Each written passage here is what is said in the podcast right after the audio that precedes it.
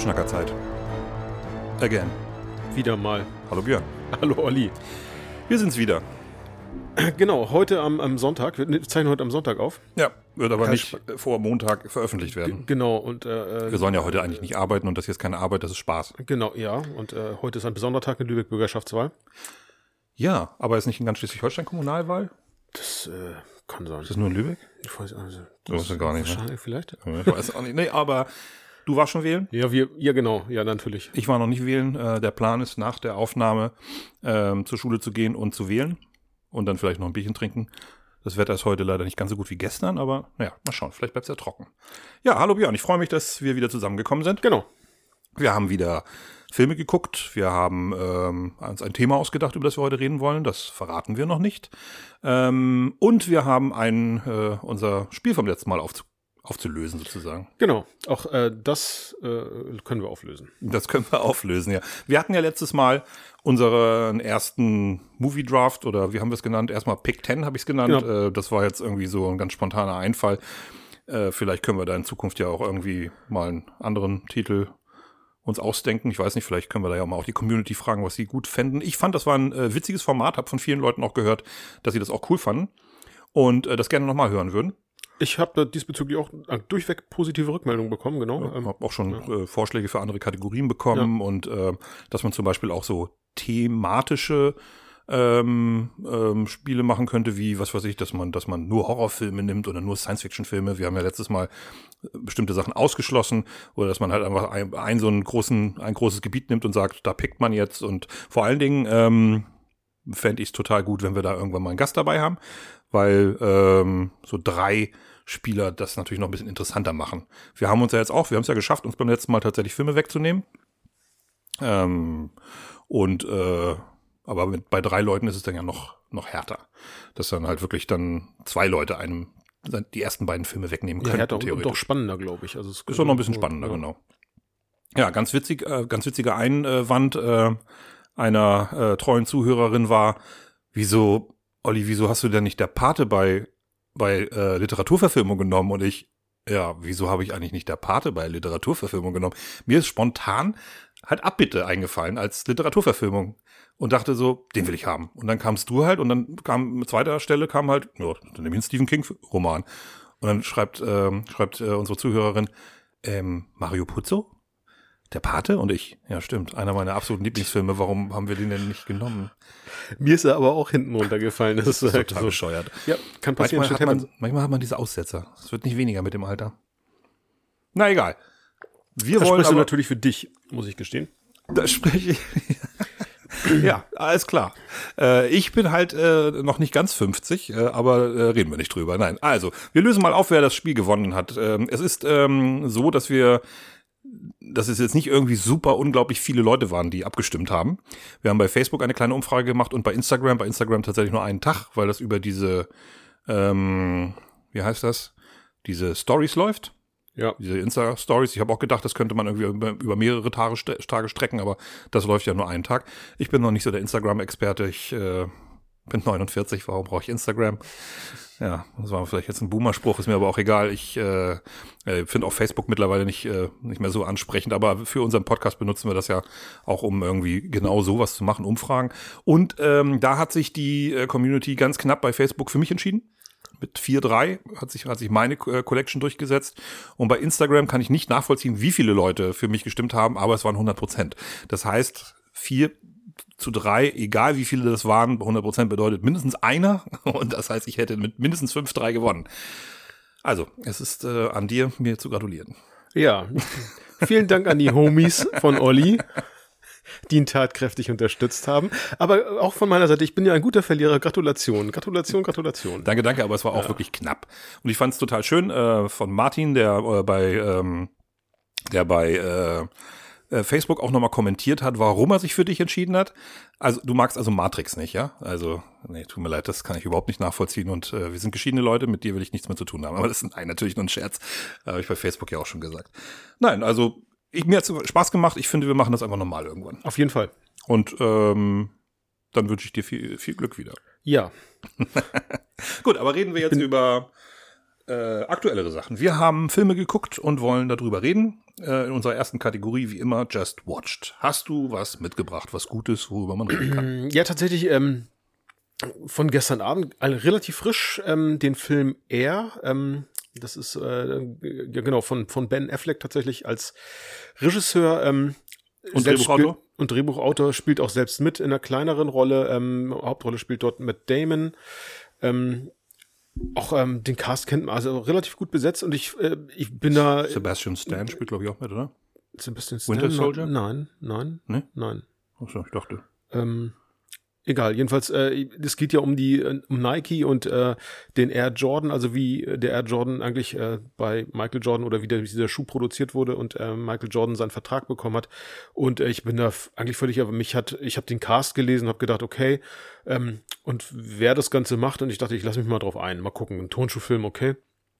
Aber ich war positiv überrascht. Mich hat er von vorne bis hinten gut unterhalten. Ähm, er ist witzig, ähm, mitunter sogar spannend äh, gemacht und ähm, und ich fand diese Geschichte, die mir vorher überhaupt nicht bekannt war, ähm, zu diesem Turnschuh.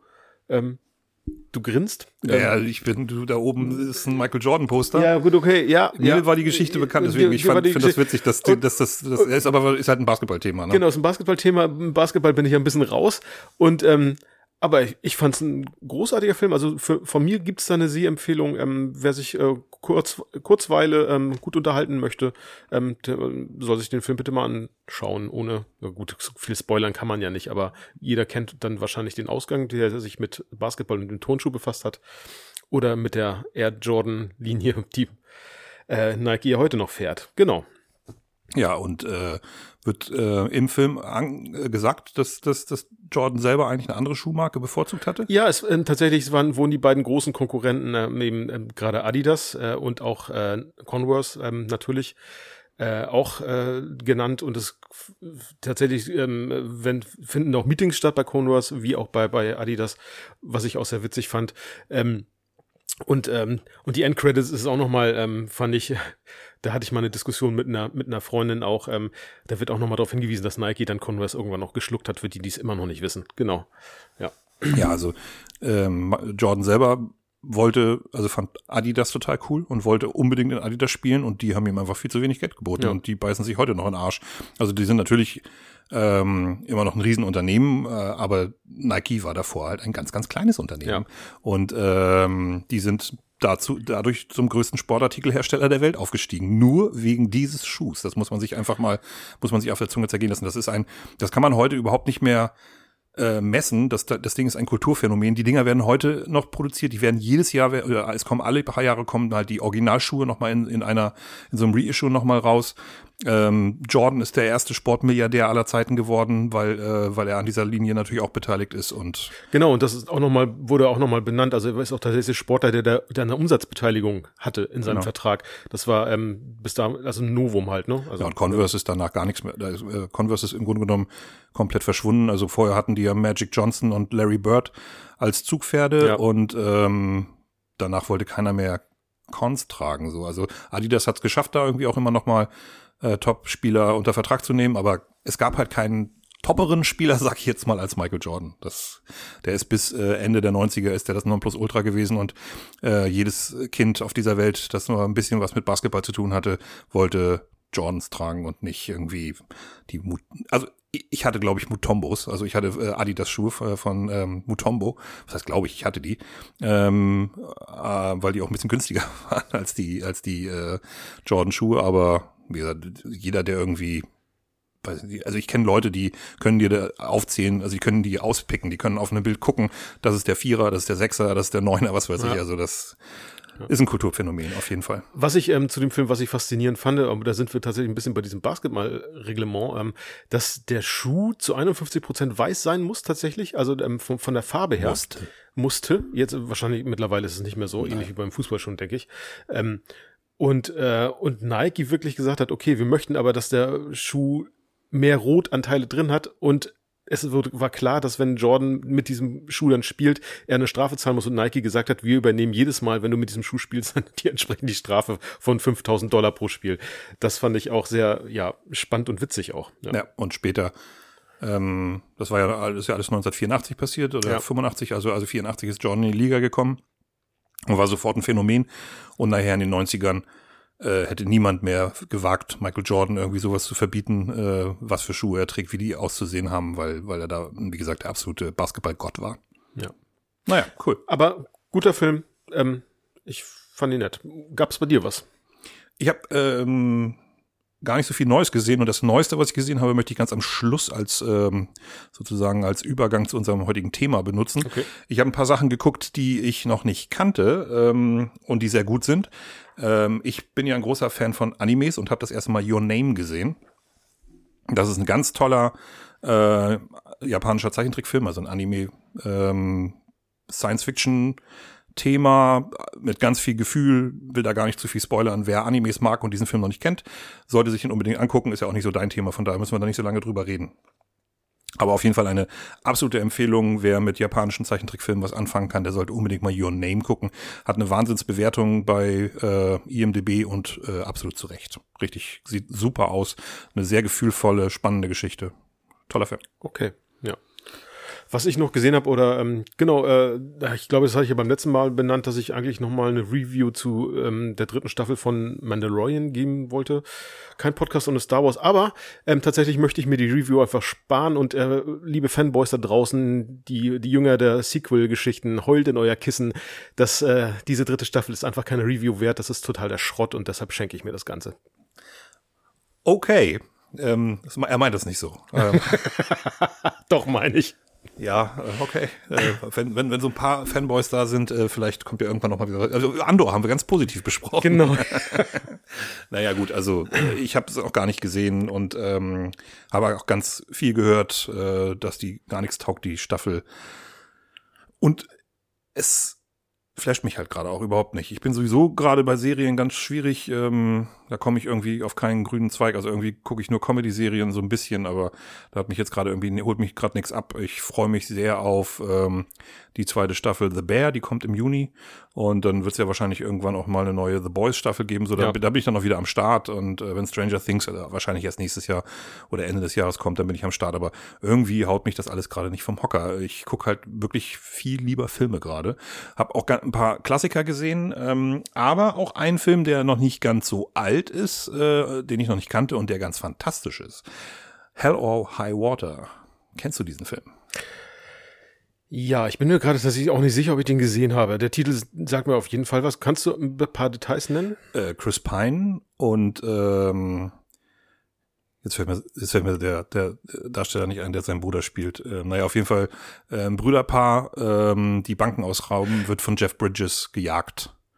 Jeff Bridges spielt einen äh, Texas Marshal, Doch, ich ein glaube, Ranger, ich, hab, kein Marshal, ich, glaube, ich habe den Film vor ein paar Jahren gesehen, ja. und zusammen mit seinem äh, indianisch-mexikanisch-stämmigen Kollegen machen die sich dann so auf die Jagd. Das, hört sich jetzt so an, als wäre das irgendwie krasse Action oder so. Das ist es gar nicht. Das ist mehr ein Drama.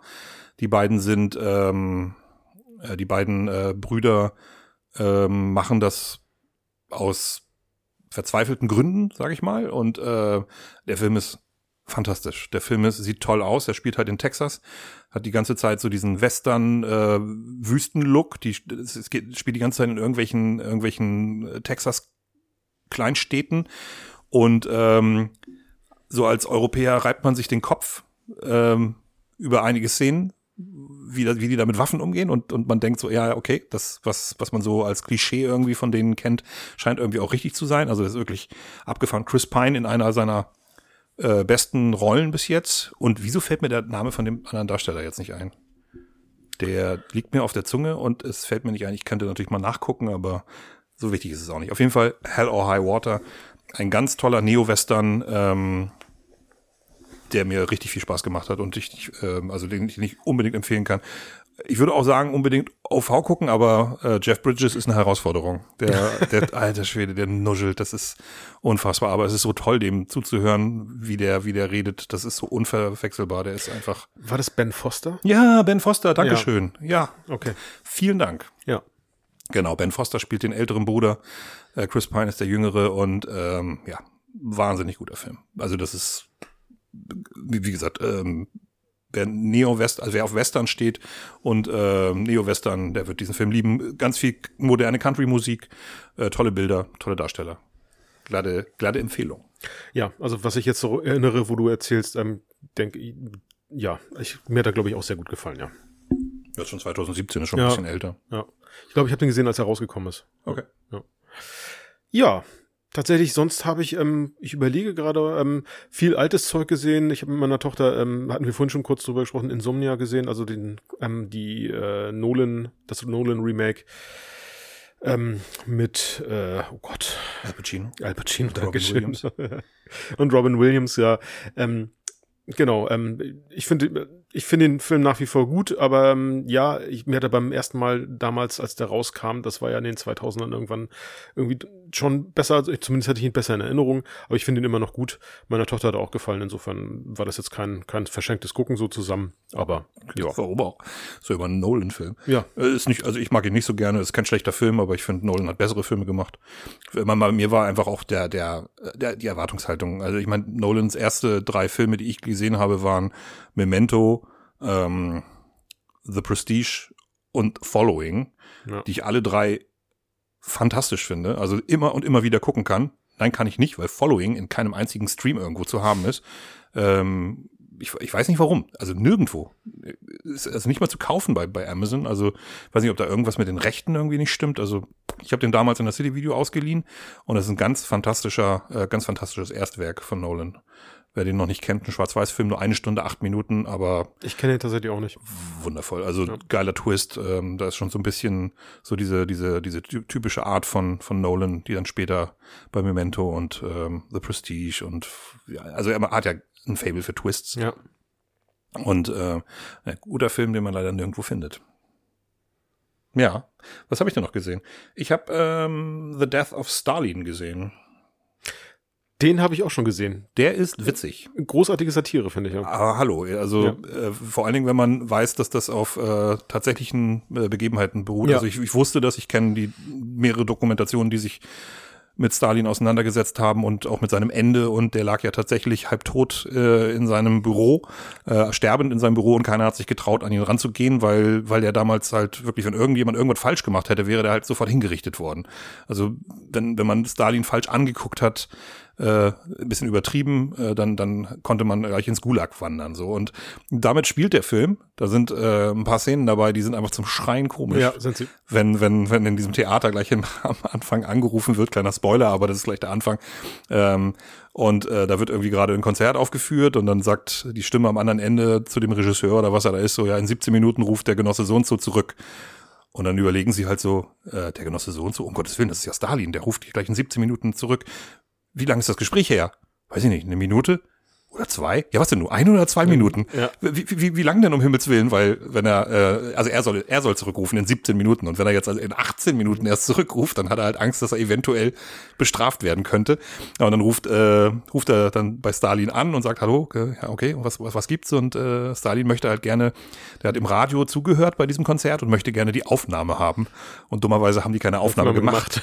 Genau. Also, also äh, stoppen sie nach dem Konzert alle Musiker und alle Gäste äh, vom Konzert und sagen, ne, ihr müsst alle hier bleiben, wir müssen das Konzert nochmal aufnehmen, damit äh, Genosse Stalin seine Schallplatte bekommt. Und äh, wundervoll. Und so geht's den ganzen Film. Ganz tolle Besetzung, Steve Buscemi, ähm, dann dann äh, Jeffrey Tambor, heißt er, nee, Jeffrey Tambor, ähm, wer spielt denn noch mit?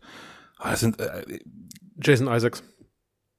genau, der spielt den den den Militär, Ja. ähm, den äh, den den General da, ne? Mhm. Wirklich guter Film. Äh, Und, und es sind wirklich, wirklich die ganzen Original-Player. Also äh, Steve Buscemi spielt Nikita Khrushchev. Mhm. Ähm, dann ist dieser Berida oder Beria. Ja. Beria ist, äh, wird auch von einem relativ bekannten Darsteller gespielt. Äh, wirklich ein guter Film, der, der eine Menge Spaß macht. Für, vor allen Dingen, wenn man, wenn man geschichtsfest ist und sich so ein bisschen damit auskennt und weiß, dass, dass das zwar übertrieben ist, aber nicht viel. Also wirklich nicht, nicht doll. Ja, toller Film. Ja. Ja, hast du noch was? Sonst. Nö, eigentlich, eigentlich nicht. Wir haben beide denselben Film. Nee, nee, ich habe noch einen. Du hast noch einen? Ich habe noch einen, über den ich reden wollte, Okay. der ähm, ein Klassiker, den ich noch nie gesehen habe und der mich total geflasht hat. Und zwar habe ich zum allerersten Mal Sunset Boulevard gesehen. Den habe ich auch noch nie gesehen. Der, ähm, ja, äh, Gloria Swanson spielt eine ähm, eine alternde Stummfilm-Diva, die äh, wieder zurück ins, ähm, naja, ins, äh, ins, ins, ins ähm, Rampenlicht kommen möchte und dabei einen Autoren kennenlernt, äh, der zufällig bei ihr auf dem Anwesen auftaucht und daraus äh, entwickelt sich ein ganz fantastischer Film noir. Okay. Und äh, ich habe den, wie gesagt, ich habe ihn noch nie gesehen, habe immer viel Gutes von dem Film gehört. Ist auch gilt auch als einer der großen Klassiker der der 40er, 50er Jahre und äh, ich glaube Anfang der 50er, 51 oder so ist er, glaube ich. Und äh, ganz toller Film. Unbedingt mal gucken. Ist jetzt gerade Okay. bei Prime, deswegen bin ich drauf gekommen. Beim durch beim durch äh, Switchen habe ich äh, gesehen, dass er dass er da irgendwie war und dann habe ich nee, ist er gar nicht bei ist egal. Irgendein Streaming-Anbieter sind alle gut. Wir machen ja keine Werbung für einen bestimmten bei irgendeinem Streaming-Anbieter.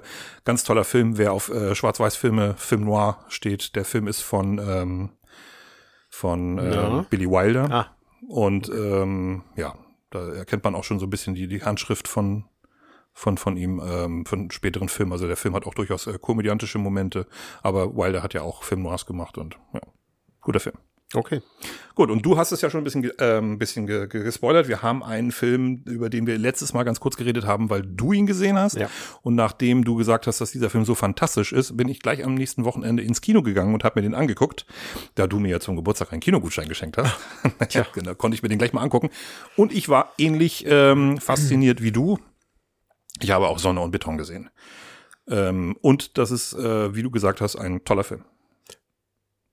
Ja, das ist, äh, damit bestätigst du ja nur meine. ja, das ist, nein, also wirklich gut. Ähm, tolle Geschichte, tolle Laiendarsteller, coole Musik. Ich bin überhaupt kein Freund von diesem diesem Agro-Berlin äh, von früher. Also ich habe das überhaupt nicht äh, verfolgt damals. Für mich war das immer nur diese ganzen Big Player, also Sido und äh, weiß ich nicht, wie sie alle heißen, aber in dem Film kommen halt durchaus auch andere Künstler zu Wort ähm, und die, das klang auch teilweise ganz cool. Also vielleicht muss ich da doch mal irgendwie noch mal so eine, noch mal so Revue passieren lassen, was da in den 2000ern an, an deutschem Hip Hop passiert ist.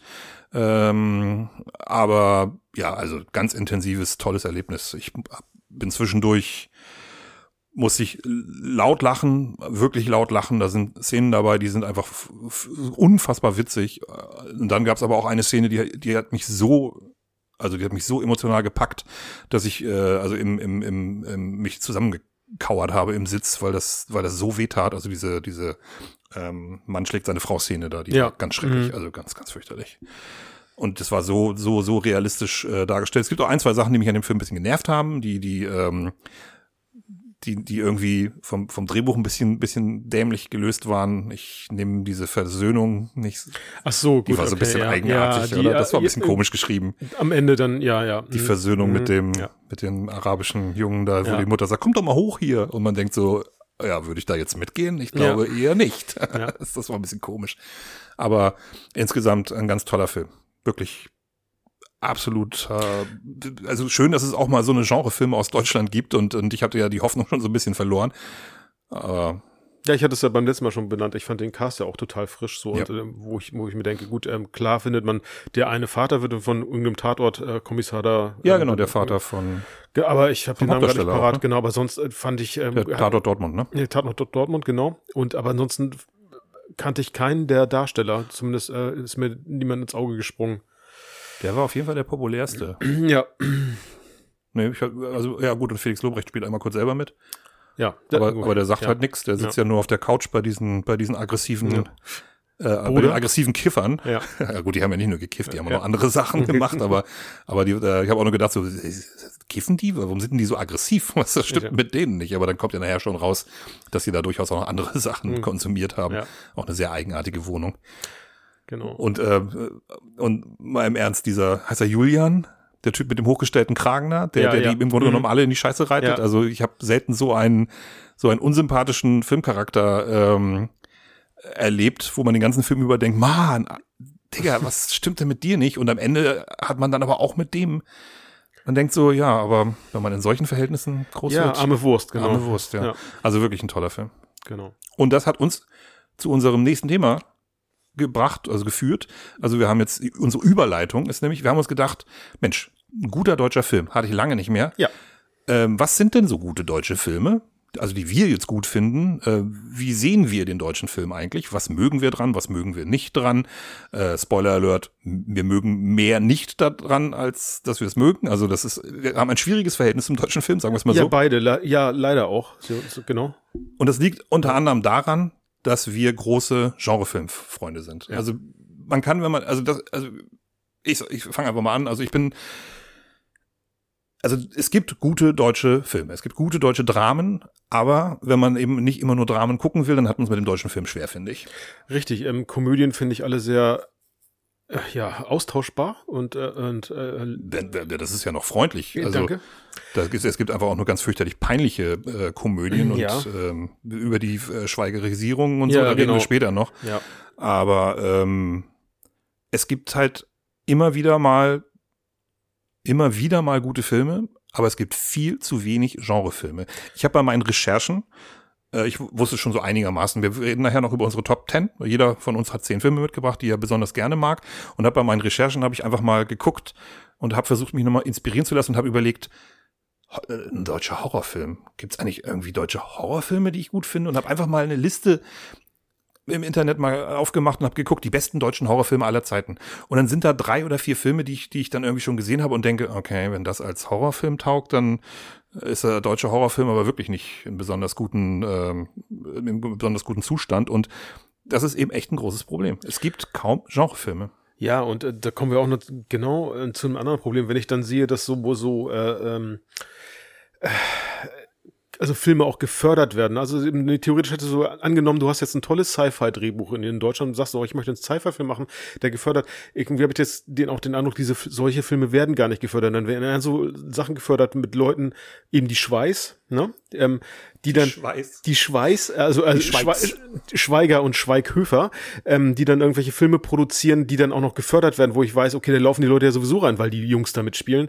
Ähm, warum müssen die noch gefördert? Warum muss sowas gefördert werden? Aber gut. Ähm, Ernsthaft, Manta Manta 2 wird, wird von etlichen deutschen Filmförderungen Ja, gefördert. und man fragt sich, haben die nicht genug Kohle? Können ja. die sich nicht selber fördern? Was soll denn der Quatsch? Ja, ist für mich nicht nachvollziehbar. Und dann, und dann kommt so ein Müll dabei raus. Ja. Also ich, also ich habe den Film nicht gesehen.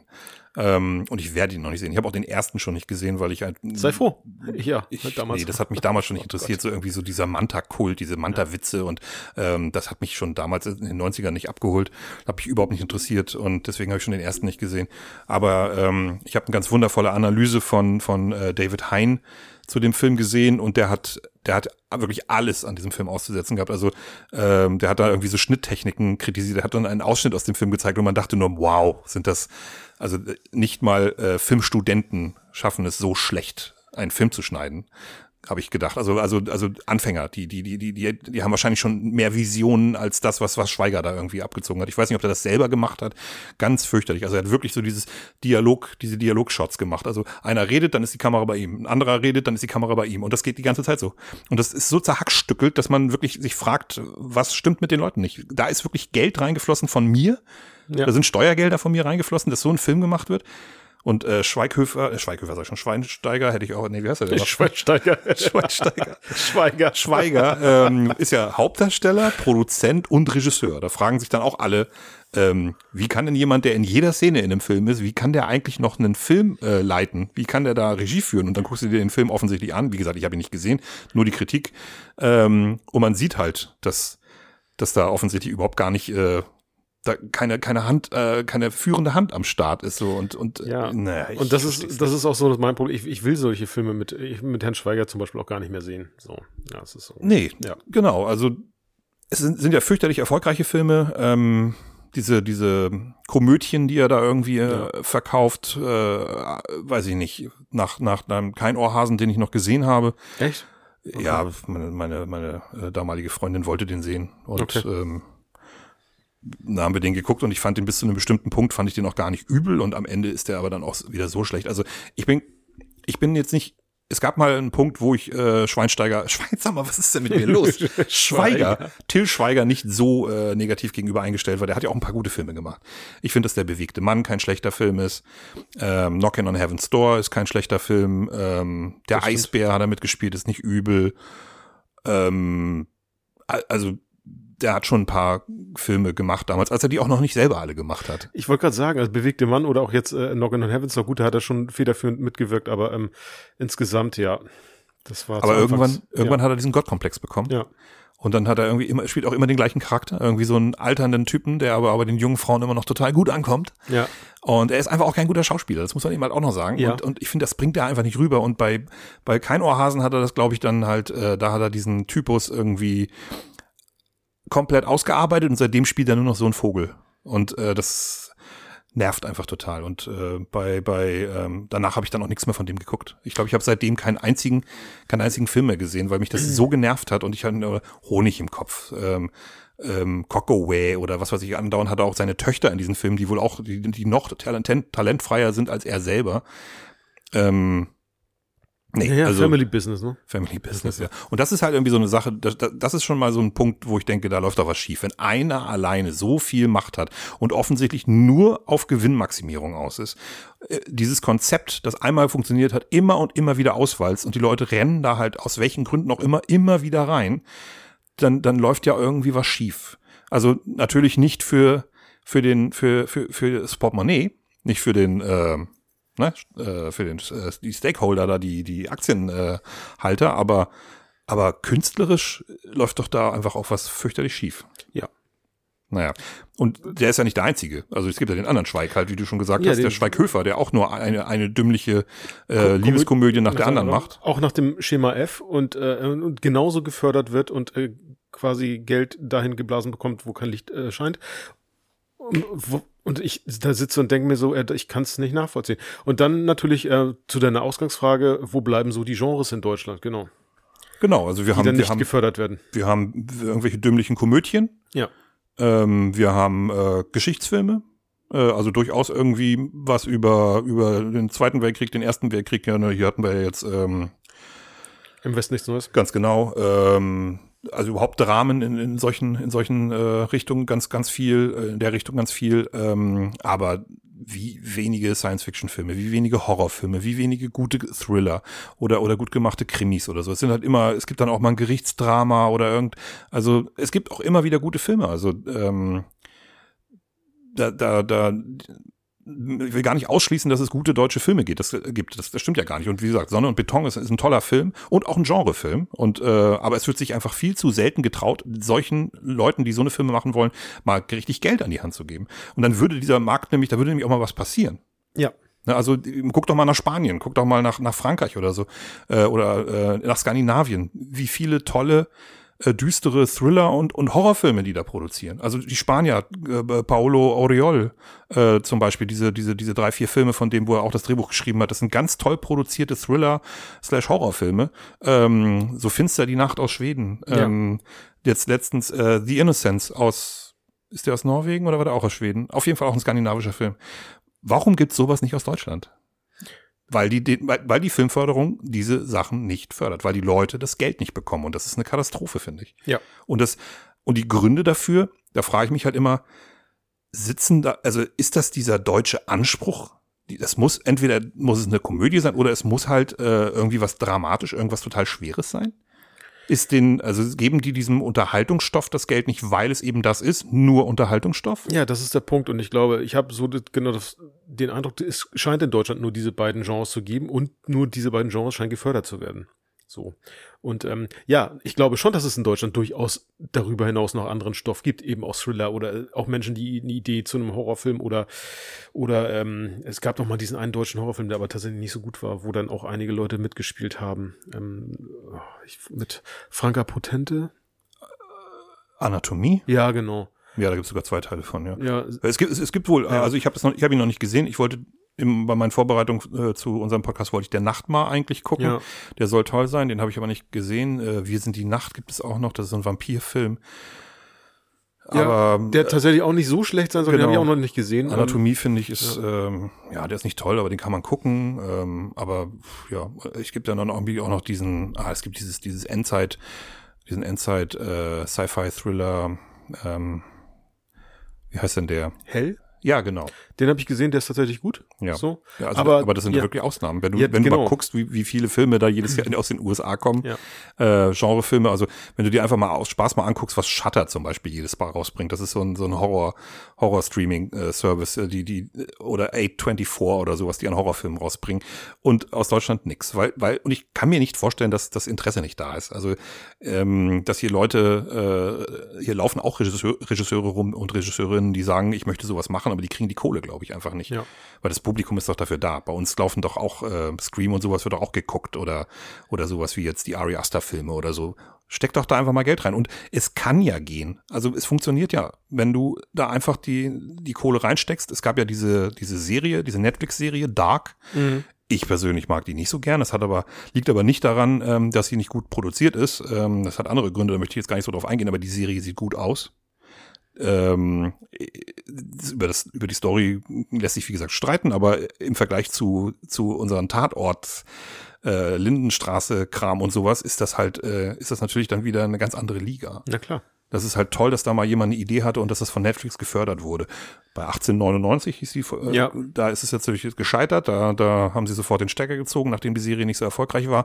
Und daran siehst du es wieder, es geht nur um die Kohle. Ja. Sobald irgendwas wieder nicht, äh, nicht erfolgreich äh, genug ist, sagen die Geldgeber, nö, es geht nur um Geld.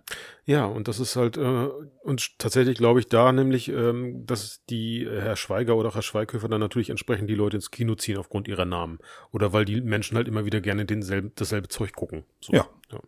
Und ähm, ich weiß nicht, ob das schon eine Art von Konditionierung ist, aber ähm, wir sind ja auch das Land, äh, in dem äh, Tatort ein immer noch eine äh, kulturelle Relevanz bedeutet, die ich, äh, die ich noch nie nachvollziehen konnte und niemals nachvollziehen werde.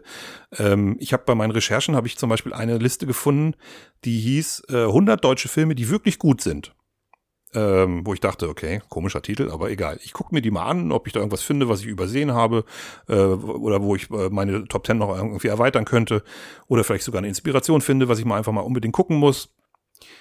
In diesen 100, bei diesen 100 Filmen waren 13 Tatorte dabei und ein Polizeiruf 110. Wenn ich eine Top 100 äh, Liste der besten Filme, äh, Hollywood-Filme aller Zeiten erstelle, ist da nicht ein einziger Fernsehfilm drin. Und vor allen Dingen, wie, ja, Geschmäcker sind unterschiedlich. Aber am Ende des Tages ist die Qualität einer, einer, eines Tatorts reicht niemals an die Qualität eines Kinofilms heran, weil die einfach diese finanziellen Möglichkeiten gar nicht haben. Das sieht man dem Film an, das sieht man dem Drehbuch an, etc. Ich kann es nicht nachvollziehen, wie man da 13 Tatorte in diese Top 100 Liste reinmachen kann. Und dann ist ja nicht mal, nicht mal, äh, ich weiß gar nicht, ob Reifeprüfung dabei war. Das gilt ja als einer der besten Fernsehfilme, besten Tatorte überhaupt, dieser mit Nastasia Ja, Kinski genau. aus den 70ern oder ist es schon 80er? Nee, es ist Ende 70er und ich glaube, der hat sogar, ähm, wer hat da Regie geführt hier? Ähm, Wolfgang Petersen, kann Wolfgang? Petersen, glaube ich, genau. Ja. Genau, der dann ja auch eine Hollywood-Karriere gemacht hat. Aber ich habe äh, bedingt durch meinen Job damals, ich habe in der äh, Kneipe, die ich geleitet habe, sonntags Tatort gezeigt und musste einige sehen.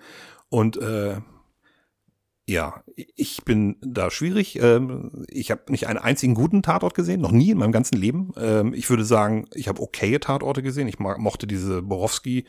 Geschichten, unter anderem, weil ich Schleswig-Holsteiner bin und ähm, ähm, deswegen mit Kiel und, und, Ja. und Umgebung was anfangen kann. Und ich mochte damals auch die erste Partnerin, diese Psychologin war sie, glaube ich. Ähm, und Sibel Kik- Kikili nachher war auch äh, ganz cool, aber ähm, insgesamt auch. Und dann wurden einige der Drehbücher, und das hat man auch gleich gemerkt, wurden von Henning Mankel geschrieben. Das ist ja ein Kumpel vom Hauptdarsteller ähm, von Axel, ähm, Axel Milberg. Äh, und der hat ein paar äh, Drehbücher geschrieben und das hat man sofort gemerkt. Schon waren das richtig düstere, fast schon, fast schon ähm, Horrorfilmmäßige Thriller. Ja, das ist dann, da merkt man halt qualitativ dann auch hochwertig, ne? Also ich will jetzt gar kein, keine Bresche hier für den Tatort schlagen. Also ich schaue jetzt zum Beispiel immer noch mal ab und zu gerne den Dortmunder Tatort oder bei Polizeiruf den Rostocker, aber einfach, weil mir die Charaktere gut gefallen. So, ähm, das hat mit den Fällen tatsächlich eher weniger zu tun, sondern weil ich die Charaktere, naja, die, die mitunter natürlich ähm, nicht immer glänzen. Es werden zwar immer wieder aktuell auch politische Themen mit reingenommen, was ich ganz ansprechend finde, aber ähm, grundsätzlich gebe ich dir recht, ähm, Das richtig tolle Fälle sind es jetzt nicht. Nee, und, da, und das ist genau, und das ist zum Beispiel auch ein Punkt, wo ich den, den Tatorten sogar eher negativ anlasten würde, weil sie, ich weiß nicht, es ist, irgendwo passiert irgendwas in Deutschland, ähm, und zwei Wochen später ist schon ein Tatort dazu da. Das bedeutet auch, dass die im Grunde genommen nur zwei Wochen hatten, um ein anständiges Drehbuch zu schreiben. Ergo, es ist kein anständiges Drehbuch. Äh, das ist es ist mir so oft aufgefallen. Ich habe halt daneben gestanden. Am Anfang haben wir es immer so gemacht. Ähm, es gab äh, ein Tatort-Ratespiel. Also die ähm, ähm, man durfte raten bei mir, wer, wer der Täter ist und musste das nach einer halben Stunde durfte man durfte man seinen ersten Tipp abgeben oder nach einer Viertelstunde oder so vorher nicht. Das heißt, ich musste auch immer so ein bisschen aufpassen, worum geht's da, damit mhm. ich am mhm. Ende nicht so wie Karl Arsch da stehe und keine Ahnung habe, was da passiert ist. Und äh, ich habe halt wirklich ein paar Tatorte sehen müssen und bei einigen, ich hab's also wer mich beobachtet hat während dieser während dieser Tatortabende äh, wird wird ähm, wird mich halt nicht nur einmal den Kopf schütteln sehen haben. Also ich habe es nicht verstanden wie man einige Ideen ich erinnere mich an diesen KI-Tatort mit diesem, mit so einem Programm auf einem Handy, das irgendwie seine eigene Entwicklerin getötet hat. Das war, also ich habe mich geschämt. Ich habe mich wirklich, es war wirklich ein unfassbares Fremdschämen. Und das hatte ich super oft. Es sind, es sind Logiklöcher da drin. Ähm, das Münster-Ding, da müssen wir gar nicht drüber reden. Ähm, diese Gags sind einfach so ausgelutscht und das ist, äh, wenn ich, wenn ich äh, immer den gleichen Gag sehen will, ich weiß nicht, äh, ist es da, ist das der Anspruch? Kann das wirklich der Anspruch sein? Ich, ich verstehe es nicht mehr. Man könnte jetzt argumentieren, bei einer Serie, bei einer Comedy-Serie haben die Charaktere auch immer die gleichen Ticks, da guckst du ja auch jede Woche die Folge und so. Ja, mag sein, aber meistens ist da mehr Entwicklung in den Charakteren. Wenn man jetzt nicht unbedingt äh, The Big Bang Theory äh, sieht, wo von der ersten Minute an Sheldon die gleichen Gags macht wie in der letzten Minute, okay. Ähm, aber die finde ich auch nicht so toll. Äh, aber wie gesagt, ich habe wie viele Tatorte, Tatorte habe ich gesehen? Über einen, über einen Zeitraum von sechs Jahren habe ich drei oder vier von diesen Tatorten gesehen. Das sind immer die gleichen Gags bei Münster. Ja, Münster, gut muss man. Aber, aber trotz, gut, äh, jetzt sind wir gerade sehr beim Tatort, aber ja, ich. Äh, hat ja trotzdem irgendwie eine Fanbase und äh, damit findet ja diese Serie Tatort an sich ja scheinbar eine Berechtigung. So ja, aber ähm, das ist eben das Problem. Wenn, wenn alle der Meinung sind, das ist äh, bei uns das Nonplusultra, da muss die Kohle hin, dann fehlt die Kohle an anderer Stelle. Das ist richtig. Und dass man vielleicht irgendwas anderes Geiles ja, produziert. Ich finde es trotzdem beim Tatort tatsächlich immer noch gut, dass zumindest, ähm, was die Aktualität der, der Fälle angeht, ähm, da nochmal einen Finger drauf gelegt Aber ich gebe dir auch recht, dass ich mir bei manchen Sachen auch denke, oh Gott, hätte man sich da natürlich einfach ein bisschen mehr Zeit und das besser ausarbeiten können. Ja. Ja, also mich hat's immer genervt. Also ja, ja einerseits finde ich schön, dass, dass man irgendwie äh, politischen Alltag irgendwie zum Thema macht, aber es wirkt jedes Mal komplett aufgesetzt, ähm, weil es eben gerade erst passiert ist ähm, und ähm, ja, deswegen, ich find's komisch. Mich hat das noch nie angesprochen und ich habe irgendwie das Gefühl, da wird, werden Gelder auch falsch verteilt. Das hat irgendwie auch ein bisschen was mit diesem öffentlich-rechtlichen System zu tun. Äh, in dem Fall, wir wollen ja auch gar keine TV-Filme sehen, aber, aber ähm, ich glaube, in Deutschland wird auch mehr Geld fürs Fernsehen ausgegeben als fürs Kino. Das ist halt ja. irgendwie auch so ein Punkt. Und, ähm, und und wie gesagt, wenn dann mal Geld fürs Kino ausgegeben wird, sind es meistens, meistens eher dramatische Sachen oder eben witzige Sachen. Und äh, für, für Abenteuerfilme, äh, für, für Horrorfilme, für Science-Fiction-Filme, sowas, ist keine Kohle da. Und auch für gut gemachte Krimis im, im, im Kino. Und ja, das ist halt einfach halt, schade. Oder, ja. Und ähm, man könnte jetzt auch sagen, hm, brauchen wir das alles? Wir haben ja die Engländer, wir haben die Franzosen, wir haben die Amerikaner, wir haben die, wir haben die Schweden und so ja, äh, es wäre einfach nur schön. So. Also ich fände es auch irgendwie ganz cool. Es gibt ja auch ein paar gute deutsche Schauspielerinnen und äh, ähm, ja, denen ich das auch gönnen würde. Also ich habe auch keinen Bock, wieder Moritz bleibt treu zum 50. Mal in irgendeiner amerikanischen Produktion, also in irgendeiner großen Produktion zu sehen, weil, äh, aber wenn je mehr Geld und je mehr Erfolg der deutsche Film hat, desto mehr Auswahl bekommen wir dann ja auch bei den Schauspielern. Also dann haben wir eben nicht immer nur Martina Gedecke und Lorenz Bleibtreu oder, oder Schweig, Schweinsteiger. Ja. Schweinsteiger, ich sag schon wieder. Wieder Schweinsteiger. Schweiger. Ähm, aber genau, und äh, ich glaube, dass das äh, durch, dadurch, dass vielleicht andere oder Genres einfach gefördert werden, auch die Bandbreite dessen, was Deutschland tatsächlich bieten könnte an Filmlandschaft, ähm, ja, äh, wir dadurch einfach vielleicht auch international mehr Beachtung bekämen. Also so ist ja auch, wenn man mal guckt, was, was in, an deutschen Filmen, das sind ja immer nur die Dramen. Haben wir überhaupt schon mal eine Komödie äh, irgendwie auf, auf der, als besser internationaler Film oder so in die Oscar-Rennen geschickt? Ich glaube nicht, ne? Doch. Echt? Ähm, Toni Erdmann. Ach ja, ja gut, okay, ja. Ja. Der ist vor ein paar Jahren, glaube ich, nominiert gewesen. Ja. Also ich weiß nicht, ob er für einen Oscar Aber das ja auch mehr eine Dramödie war, war, ne? Aber ähm, gut. Ja gut, aber äh, ja, ja. reine Komödien gibt's ja. dann, glaube ich, auch kaum noch in Deutschland. Sonne und Beton war ja auch keine Komödie in dem nee, nee, war ja auch ein Drama. Genau. Ja. Äh, oder äh, hatte auch komödiantische Momente. Und ganz oft ist das ja so, dass auch die ähm, witzigen Filme dann immer irgendwann so einen melancholischen Touch bekommen. Mhm. Es sei denn, es sind halt wirklich, äh, es gibt auch reine Komödien und das sind halt das sind nicht viele. Ähm, in meinem, meiner Top Ten ist tatsächlich äh, äh, sind ein, zwei Filme dabei, die ich als reine Komödien bezeichnen würde, aber ähm, die, die, die Schweinsteiger-Dinger, Schwein, also ich, äh, ganz im Ernst, ich ohrfeige mich gleich selber. Die Schweiger-Dinger, wieso eigentlich immer Schweinsteiger? Weiß ich nicht, du hast irgendwie. Als wäre Schweiger eine Abkürzung für Schweinsteiger. Schweinsteiger, ja. Also, nee, Schweiger Deine. Fußballaffinität? So, so, so fußballaffin bin ich gar nicht, aber nee, äh, ganz schlimm. Ah, egal, auf jeden Fall sind das ja meistens dann irgendwie so romantische Komödien. Ne? Da irgendwie hat er ja am Ende irgendwie, muss er ja irgendwie eine Frau, die ihn am Anfang doof findet, muss er dann am Ende irgendwie rumkriegen. Ja.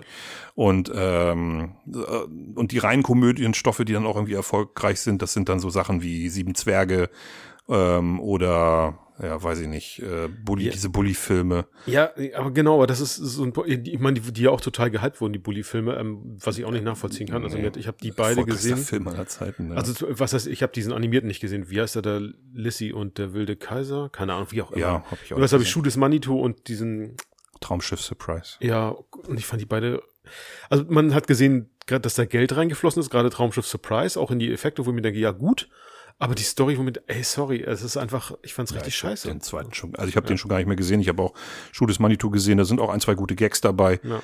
Ähm, aber am Ende wirkt es dann wie so eine, wie so eine Zusammenstellung der besten ähm, Gags aus der Bully-Parade. Ja.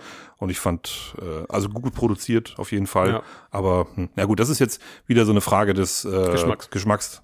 Humor, also ich finde es eigentlich ganz cool, dass der so eine Projekte angegangen ist und so großen Kram gemacht hat, der Bully Herbig. Aber am Ende des Tages ist es halt Geschmacksfrage, ob man so einen albernen Stuff mag und ähm, ja, ich Genau. weiß es nicht. Ja. Ich finde es schwierig. Wir hatten ja mal eine Phase, äh, wo der deutsche Film ähm, führend in der Welt war, in den, in den 30er, 20er, 30er Jahren, äh, wo- als das noch Stummfilm war. Da sind äh, Leute wie äh, Fritz Lang und, und, und Murnau und sowas, das waren, die galten als die äh, besten Regisseure der Welt. Dann kam halt äh, ab Nazis. 33 halt dummerweise so eine Gruppe von ziemlichen Kulturbanausen und Arschlöchern, die halt ähm, die halt die ganze Kulturszene in Deutschland auch äh, wie vieles anderes zerstört haben. Und ähm, ja, da sind alle in die USA gegangen und äh, dann wurde Hollywood zu dem, was Hollywood äh, heute immer noch ist, zum führenden, zur führenden Filmnation. Also die USA mit Hollywood. Und ähm, aber wir hatten ja dann irgendwie in den 70ern äh, ein bisschen parallel mit den Autor mit dem Autorenkino der äh, der Amerikaner hatten wir dann ja auch so so ein paar wirklich gute ähm, gute Filme und Filmmacher Herzog äh, Fassbender ähm, aber irgendwie hat sich das nicht hat sich das nicht gehalten. Nee. Also die 80er haben dann auch, äh, wie in den USA ja auch, ne, glaube ich, eine Menge kaputt gemacht mit irgendwelchen Otto-Filmchen und so, die in der Nachbetrachtung, also ich kann die nicht mehr sehen. Also ich finde die nicht mehr witzig. Das sind so Kinderfilme gewesen. Ja.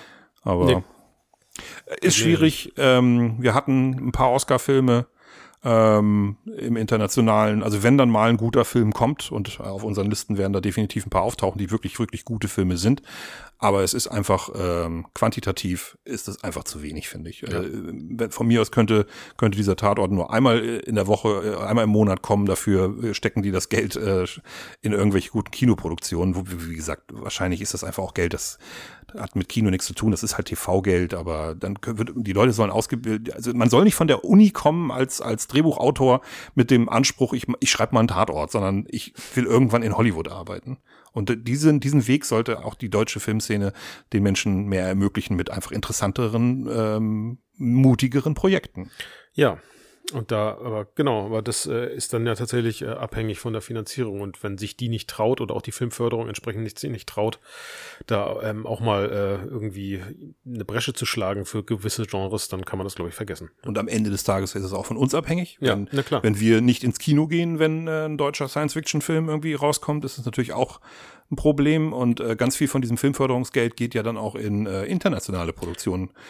Ähm, wenn du dir, wenn du eingibst die besten deutschen Filme aller Zeiten oder so, dann taucht da plötzlich sowas auf wie ähm, wie dieser ähm, Cloud Atlas. Ja, Cloud Atlas, danke, Ja, genau der Film. Genau, ja. Äh, internationale Stars, äh, Ja. da ist überhaupt kein deutsches Wort drin. Also das auch der Drehbuchautor hat das Ding nicht geschrieben, die Regisseure sind Amerikaner, aber es steckt eine Menge deutsches Geld drin. Es ist im Grunde eine deutsche Produktion. Ist eine deutsche Produktion. Aber genau, es äh, es spielt Tom Hanks mit und, und Halle Berry, glaube ich. Genau. So, ne? Und naja, und da gibt's ganz viele Beispiele. Also da- das Geld fließt dann in internationale Produktionen. Und ganz oft äh, sieht man halt, äh, dieser Film wurde gefördert von der Filmförderung Hamburg oder Schleswig-Holstein. Und man denkt, ja, okay.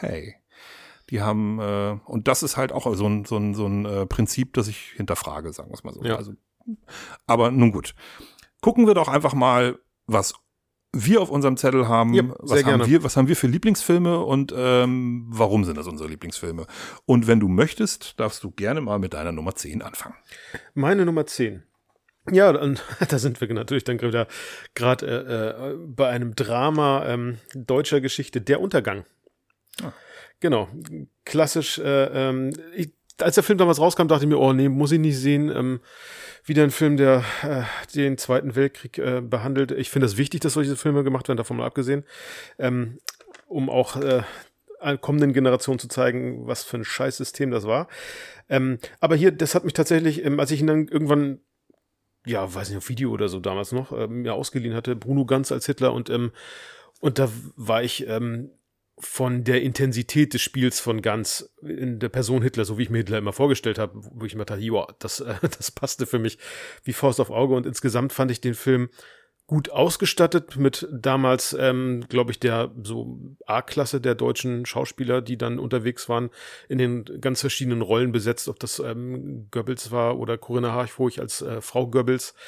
Ähm, Magda. Magda, genau. Ähm, äh, entsprechend ähm, und die diese letzten Tage im Führerbunker fand ich schon sehr beklemmt, also und und auch erschreckend. Also ähm, wenn man sich vorstellt, dass es tatsächlich so vielleicht passiert sein könnte, wie das dort äh, aufgezeigt wird, fand ich ähm, ja hat, hat mich äh, ein bisschen auch das Blut in den Adern gefrieren lassen. Ein Horrorfilm auf anderer Ebene. Ähm, ja, insofern ähm, genau ist das meine Nummer 10, ja. Hm, den habe ich nie gesehen, den Film, weil das, was du am Anfang gesagt hast, bei mir bis heute äh, gilt, äh, interessiert mich irgendwie nicht. Äh, ich habe so viele Dokumentationen gesehen und gucke auch immer noch. Äh, ich gucke tatsächlich gerade äh, eine Dokumentation auf. äh, Sie läuft bei YouTube. Ich weiß gar nicht, ob das eine Spiegeldokumentation ist, eine dreiteilige über den Tod von Hitler.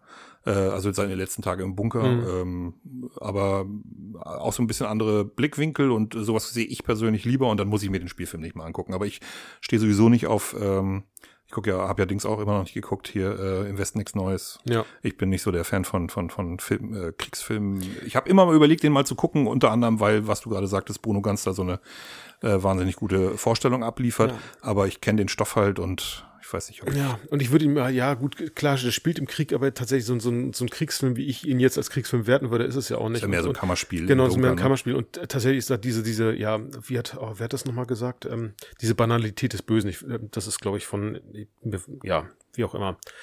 Die wird da nochmal sehr, sehr offensichtlich. Und das finde ich, das finde ich gar so erschreckend.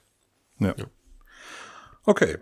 Dann würde ich sagen, ich nenne mal meine Nummer 10 und äh, ich habe so ein bisschen, ich will nicht sagen, ich habe geschummelt, aber ähm, ich habe äh, deutschsprachige Filme einfach mal gesagt äh, für Okay. mich und deswegen kommt auch ein österreichischer Film bei Ja. mir vor. Und äh, das ist Im finsteren Tal. Ja, den kenne ich. Den kennst du. Ja, sehr guter Film. Sehr Western, guter wenn man so möchte, Es eigentlich. ist im Grunde genommen ein äh, Western. Es spielt in, äh, in einem Alpendorf Mhm. im Winter. In, ich glaube, es ist in Tirol, Ja. aber ich bin mir nicht sicher. Und ähm, ähm, äh, Tobias Moretti spielt den, äh, äh, den so, so den Vater von von mehreren Söhnen in diesem Ort. Dann gibt's noch so einen Familienpatriarchen, so einen älteren Herrn, der da unterwegs ist und diese äh, Familienpatriarchen, also diese Patriarchen, die haben da in diesem Dorf da überall das Sagen und die haben so eine Tradition. Und wenn irgendjemand im Dorf ähm, heiratet, dann darf darf der äh, Patriarch dieser Familie darf dann äh, die Frau schwängern. Er Mhm. darf darf der ein Kind machen, bevor sie mit ihrem Mann dann eigentlich äh, erstmal ein Kind machen darf. Und daraus entwickelt sich eine ganz interessante, äh, blutige Geschichte. Das ist halt wirklich ein Western. Da kommt ein junger Mann in den Ort, keiner weiß, wer er ist. Und da entwickelt sich dann halt eine, eine blutige, düstere Geschichte. Und das erinnert einen halt äh, zum Beispiel an, wir haben letztes Mal schon mal drüber geredet, Il Grande Silenzio mit Klaus Kinski. Ja. Dieser, dieser, ähm, ist es ein Corbucci gewesen? Ah, ich bin mir jetzt gerade nicht sicher. Aber egal, dieser, dieser italienische äh, Western, der auch im Schnee spielt. Und äh, aber es ist halt so eine Mischung aus, aus Heimatfilm und Western. Aber funktioniert total gut. Und äh, ich hätte auch nie gedacht, dass Tobias Moretti so ein guter Schauspieler ist. Ich hatte den immer nur als, es hat er diesen Kommissar Rex oder so Ja, genau, gemacht. ja. So habe ich den nur kennengelernt. Und dann habe ich diesen Film gesehen und habe nur gedacht, hm, nö, ah, das taugt was. Hauptdarsteller ist tatsächlich der, ähm, ah, der Engländer, der in Control ähm, die Hauptrolle Fällt der Name spielt. jetzt leider ja, gerade auch, genau. nicht ein. Ja, der, ja, aber eben, der auch Deutsch spricht. Das ist ähm, Ja. deshalb ähm, haben sie ihn wahrscheinlich auch gewählt. Und ich, ja, und das Setting ist ja auch im 19. Jahrhundert und tatsächlich kommt er auch mit amerikanischen Waffen. Ne? Ich glaube, er hat so eine Winchester. Ja, so eine Winchester. Und so, ein- genau, das ja. ist einer von den Clues, also jetzt kleiner Spoiler, äh, sein großer Vorteil ist, dass er seine Waffe schneller nachladen kann als andere. Und äh, das ist halt, Ja. und das ist genau das, worüber wir gerade gesprochen haben, ein Genrefilm. Ja. Es ist ein Western. Ja. Und wie selten gibt es sowas mal mit deutschsprachigen Darstellern, also deutsch produziert, österreichisch produziert ähm, und dann auch noch so gut. Und nicht Genau. so, dass man danach das Gefühl hat, man hat hier nur und ewig rauschen die Wälder gesehen. ja, und, und ähm, kommt mir jetzt nicht mit Western Winnetou, ist ja, nee, Ja, nee, nee, nee, Winnetou, nee, genau, nee, ja. nein. Genau, Das ist nicht, das ist nicht der Western, den wir Western. meinen. Nein, Ja. das, wir, wir, wir orientieren uns halt eher an äh, Leone oder, oder Ford oder sowas und ja. Ja. Meine Nummer 10, äh, absolute Empfehlung. Im Hatte ich gar nicht auf dem Zettel, aber ja. Toller Film. Ja, toller Film. Definitiv.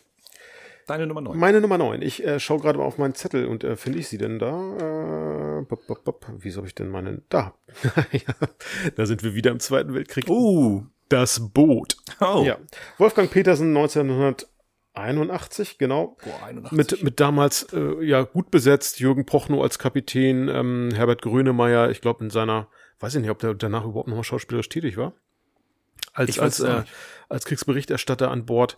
Und ähm, ich glaube, zu dem Film muss man gar nicht viel sagen. Ich denke mal, die meisten von euch haben den gesehen. Es geht um ähm, äh, eine deutsche U-Boot-Besatzung im Zweiten Weltkrieg, äh, die durch äh, diverse schwierige Situationen muss und ähm, wo dann natürlich die, die Frage oder die Sinnhaftigkeit des Krieges natürlich auch hinterfragt wird, so ähm, in diesen ganzen Situationen und der Film, ja, ich will jetzt, obwohl da zu spoilern ist eigentlich albern, ne? Also ich denke mal, dass Ja,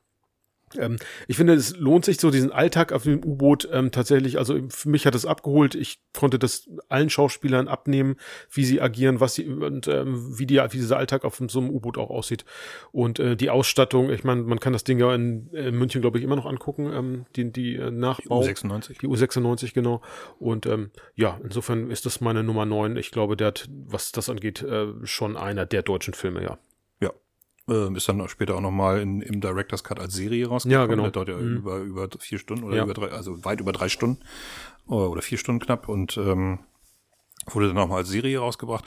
Äh, ich finde den Film auch gut. Er hat es nicht in meine Top Ten geschafft, ähm, weil ich ihn zu lange nicht gesehen habe. Ich könnte mir vorstellen, wenn ich mir den jetzt wieder angucke, würde er vielleicht wieder reinrutschen. Ja.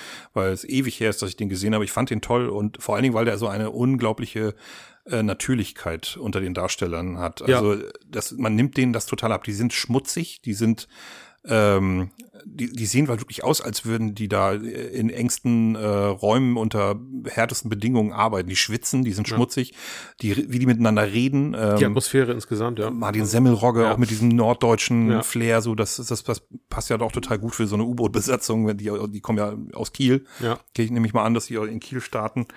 Und ähm, ja. Der La Rochelle ist ja, glaube ich, der, der U-Boot-Stützpunkt. Aber ja, aber die Besatzung, Ja, gut. ich glaube, die Besatzung setzt sich primär so aus norddeutschen Zusammenhalt. Genau. Ne? Marine eben, ja. ist der Klaus Wendemann spielt da Ja, auch mit genau. und äh, wer ist denn noch dabei? Also es sind super viele, äh, die später auch äh, äh, ja Prochnow ja sogar eine Kinokarriere gemacht hat.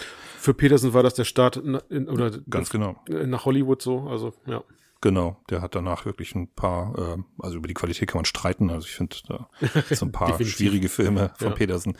Ähm, aber das Boot ist natürlich ganz episch. War auch, war der nicht sogar für einen Oscar nominiert? Das kann sein, ja. Ja, da. Ich bin mir nicht sicher. Aber, Ich habe ein bisschen was dazu aufgeschrieben, sind- aber ähm, nee, ja, doch, kann, ja, kann sein.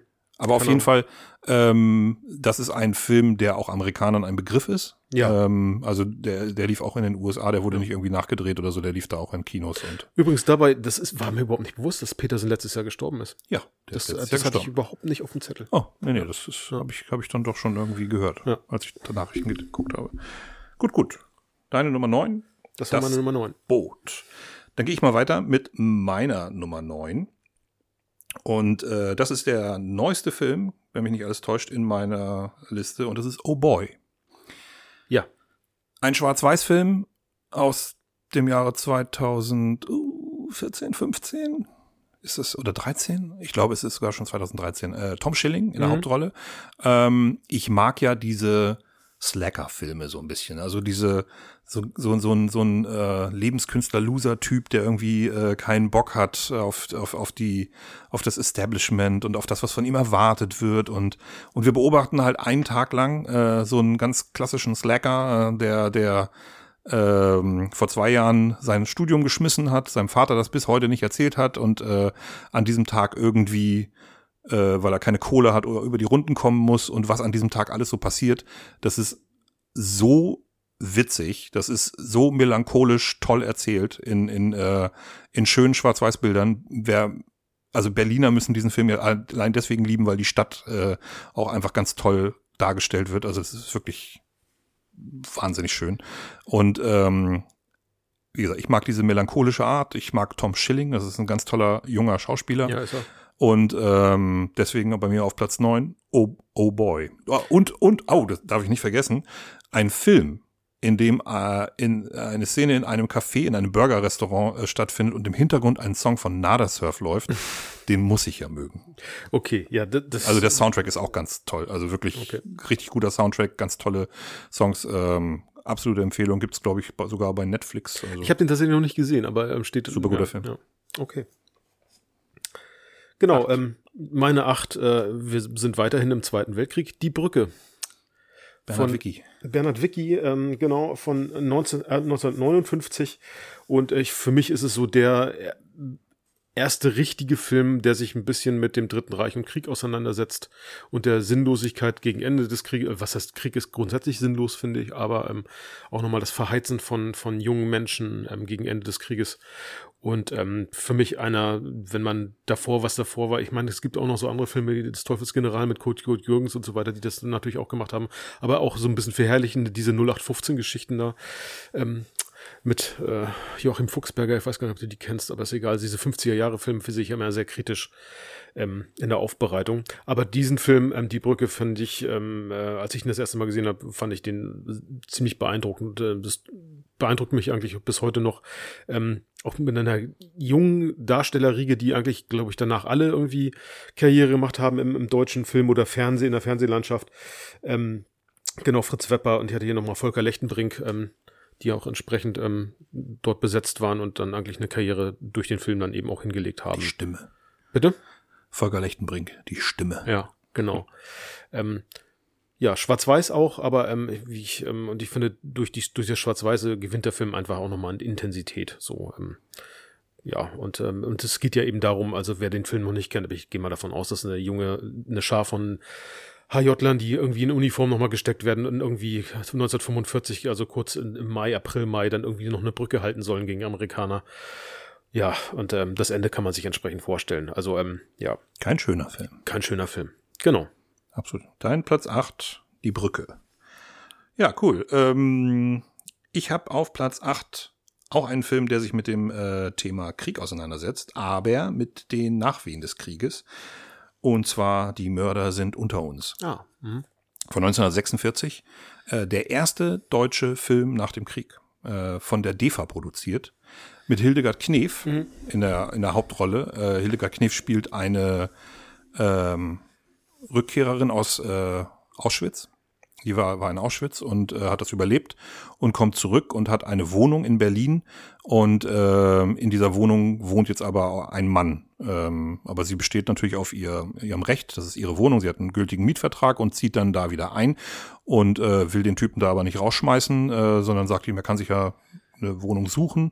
Ähm, aber er kann erstmal ein bisschen da bleiben. Auf jeden Fall haben sie leichte, erstmal ein paar Konflikte, aber raufen sich da so ein bisschen zusammen. Und dann geht's ähm, darum, dass ähm, der Arzt irgendwann einen ehemaligen Kollegen aus dem Krieg trifft, von dem er eigentlich angenommen hatte, dass der tot ist und der verantwortlich für einige Kriegsverbrechen ist. Und äh, naja, und daraus entwickelt sich dann halt so ein, eine düstere Geschichte, ähm, die sich aber, also die wirklich, also sich wirklich mal komplett, also nur ein Jahr nach Kriegsende mit mit der Schuld der Deutschen beschäftigt. Ja. Und äh, wie man, wie die damit umgehen. Und das ist halt super früh gewesen. Also die, in den 50er Jahren hatten die Deutschen keinen Bock mehr darauf. Ja. Da haben sie halt Heimatfilmchen gemacht und muss, wollten nicht mehr daran äh, erinnert werden, was, was für böse Sachen von 33 bis 45 passiert sind. Aber 46 kam gleich dieser Film raus und äh, ich finde, das ist, er ist ganz fantastisch. Ähm, Berlin in Trümmern und live in Trümmern. Also wirklich, also so sah das da aus. Die Kameras sind da durchgefahren und haben die Stadt als Kulisse benutzt. Mhm. Die, die, die, die reale Stadt, wie sie ausgesehen hat. Und das ist bedrückend. Da sind Szenen dabei, wie, ähm, wie die beiden ihre in ihrer Wohnung äh, die Fenster mit Röntgenbildern verrammeln, weil sie die Fensterscheiben sind alle zerdeppert und man bekommt halt kein Glas und wenn es kalt wird, muss man irgendwie die Fenster zukriegen. Ja. Also das ist es ist ein absolut äh, äh, faszinierendes äh, Zeugnis dieser Zeit und deswegen finde ich den Film toll und ähm, habe äh, Hildegard Knef so noch nie gesehen. Also ich kenne den Film, ich habe ihn schon ein paar Mal gesehen. Ähm, aber so als junge Frau wusste ich, ich hatte noch keinen Film gesehen, wo sie als so junge Frau unterwegs, ja. die war glaube ich 22, 21 oder 22 zu der Zeit und hatte ähm, alle Filme, die irgendwie mit ihr rausgekommen waren, die im Krieg gedreht wurden, die sind auch erst nach dem Krieg rausgekommen und ähm, ja, auf jeden Fall toller Film, wer den nicht kennt und mit äh, sehr alten Filmen mit äh, schlechter Tonqualität und schlechtem Bildmaterial äh, klarkommt, der sollte sich die Mörder sind unter uns mal angucken. Okay. Danke. Genau, sind wir bei sieben, oder? Wir sind bei sieben. Sieben, genau, da habe ich ähm, mit August Deal 23 Nichts ist, wie es scheint.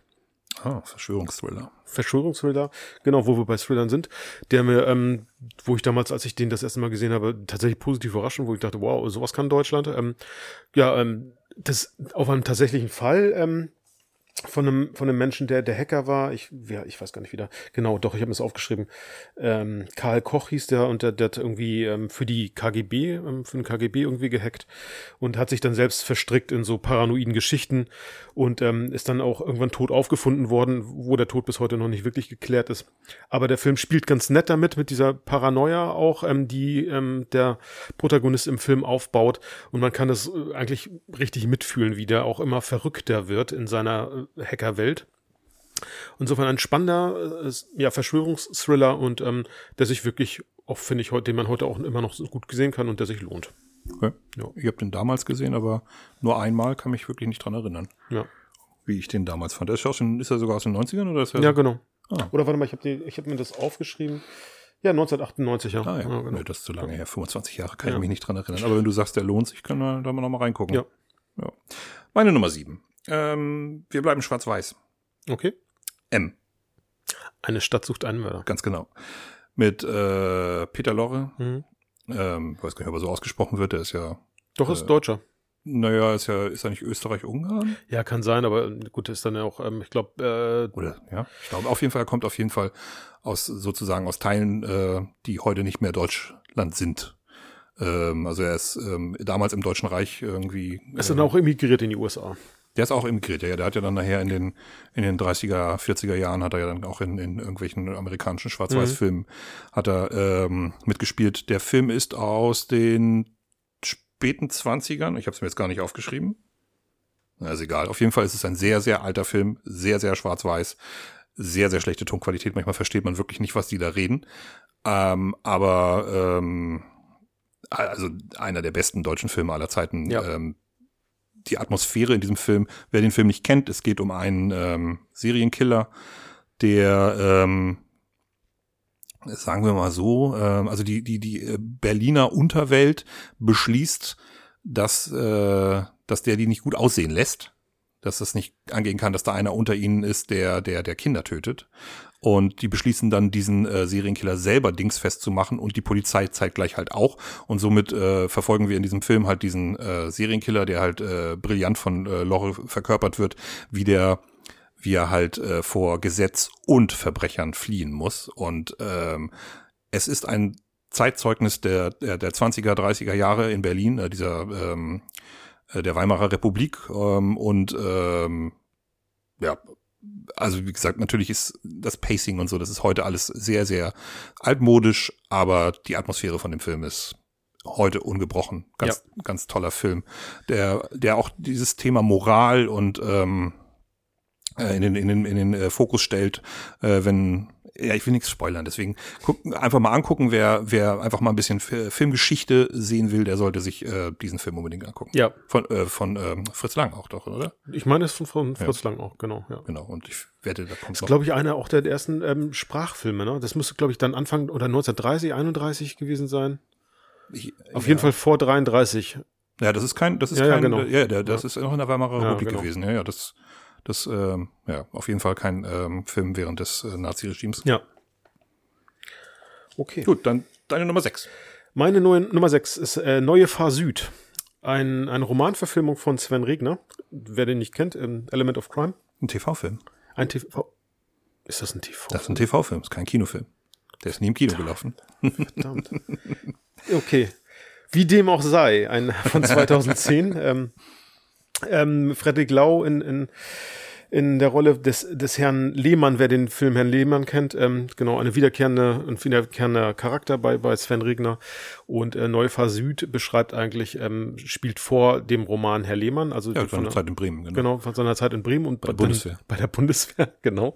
Und ich finde den Film äh, bis heute immer noch ähm, sehr, das ist so eine Dramödie. Also ähm, ähm, er lebt halt in einer, oder ist dann, äh, zieht in eine WG ein, erlebt das ganze studentische Dasein, aber eben aus der Perspektive als äh, Wehrpflichtiger und ähm, stößt dann natürlich immer noch in, gerade in dieser, dieser Zeit Anfang der 80er auf, auf heftige Gegenwehr. Warum bist du beim Bund? Also da wird der, dieser äh, Kriegsdienst dann sehr an den Pranger gestellt. Mitunter natürlich mit Recht. Ähm, und er sieht, sieht sich in dieser ähm, immer wieder verteidigenden Position. Warum mache ich das eigentlich? Also in seiner, aus seiner Perspektive ist, weil er es einfach verpennt hat, äh, Zivildienst äh, einzureichen. Genau, und ähm, ich finde es entlarvend, wie ähm, die Szenen bei der Bundeswehr finde ich entlarvend. Also ich war ja selbst beim Bund und ich musste immer, also Grinsen konnte ich mir nicht verkneifen, ich denke, ja, so ticken auch einige Leute da wirklich.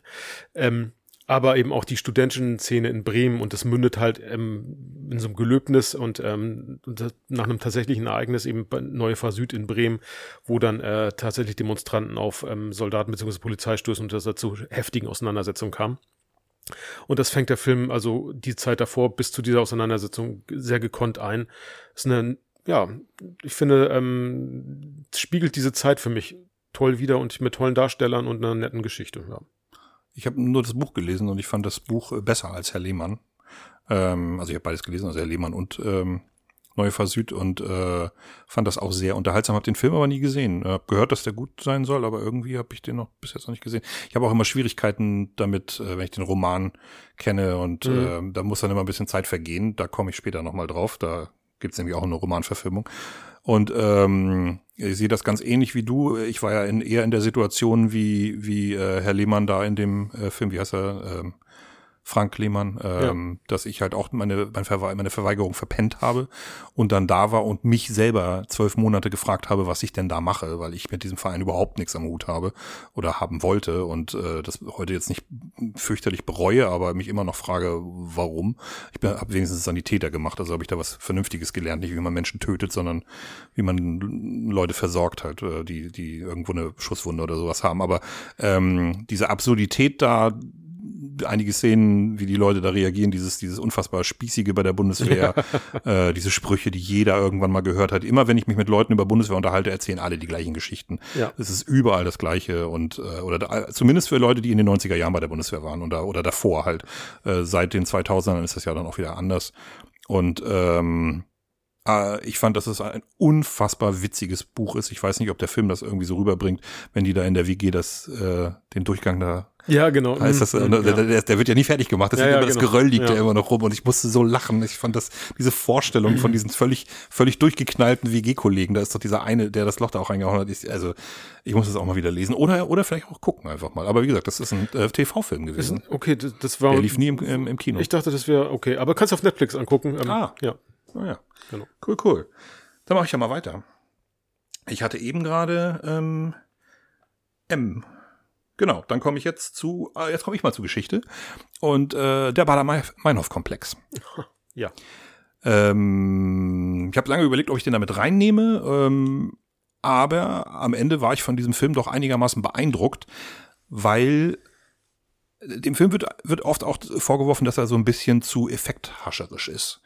Und ich habe mir bei dem Film gesagt, nö, das ist eigentlich ganz geil. Also ähm, ich kenne die Geschichte, ich weiß, dass das alles, ähm, wie das, also ich habe damals schon Dokumentationen darüber Mhm. gesehen und dass ähm, die Art und Weise, wie das, wie das äh, rübergebracht wird, ist schon ziemlich Hollywood-mäßig. Aber irgendwie fand ich das halt ganz erfrischend, dass das eben nicht so verstockt und trocken und sowas war, wie dann vielleicht irgendwie andere Filme, die so ein ernstes Thema äh, behandeln. Ich fand das, fand das gut, dass der so, äh, dass der, naja, Actionsequenzen sozusagen hatte. Ich fand es manchmal ein bisschen schwierig, äh, dass Moritz bleibt treu mir fast ein bisschen zu cool war als, äh, als Bader. Aber insgesamt finde ich äh, ganz viele Schauspieler, bei denen ich vorher gedacht habe, bäh, äh, haben da trotzdem, haben da wirklich toll gespielt. Also ich bin kein großer Moritz Bleibtreu-Fan, äh, kein großer Moritz Bleibtreu-Fan, aber das hat er toll verkörpert. Martina Gedeck als äh, Ulrike Meinhof und, und das hat mich am allermeisten überrascht, äh, Jan-Josef Liefers, den ich wirklich überhaupt nicht mag, hat auch da eine gute Rolle, hat da wirklich eine, Genau, einen, einen tollen Lohmann, Charakter ja. gespielt.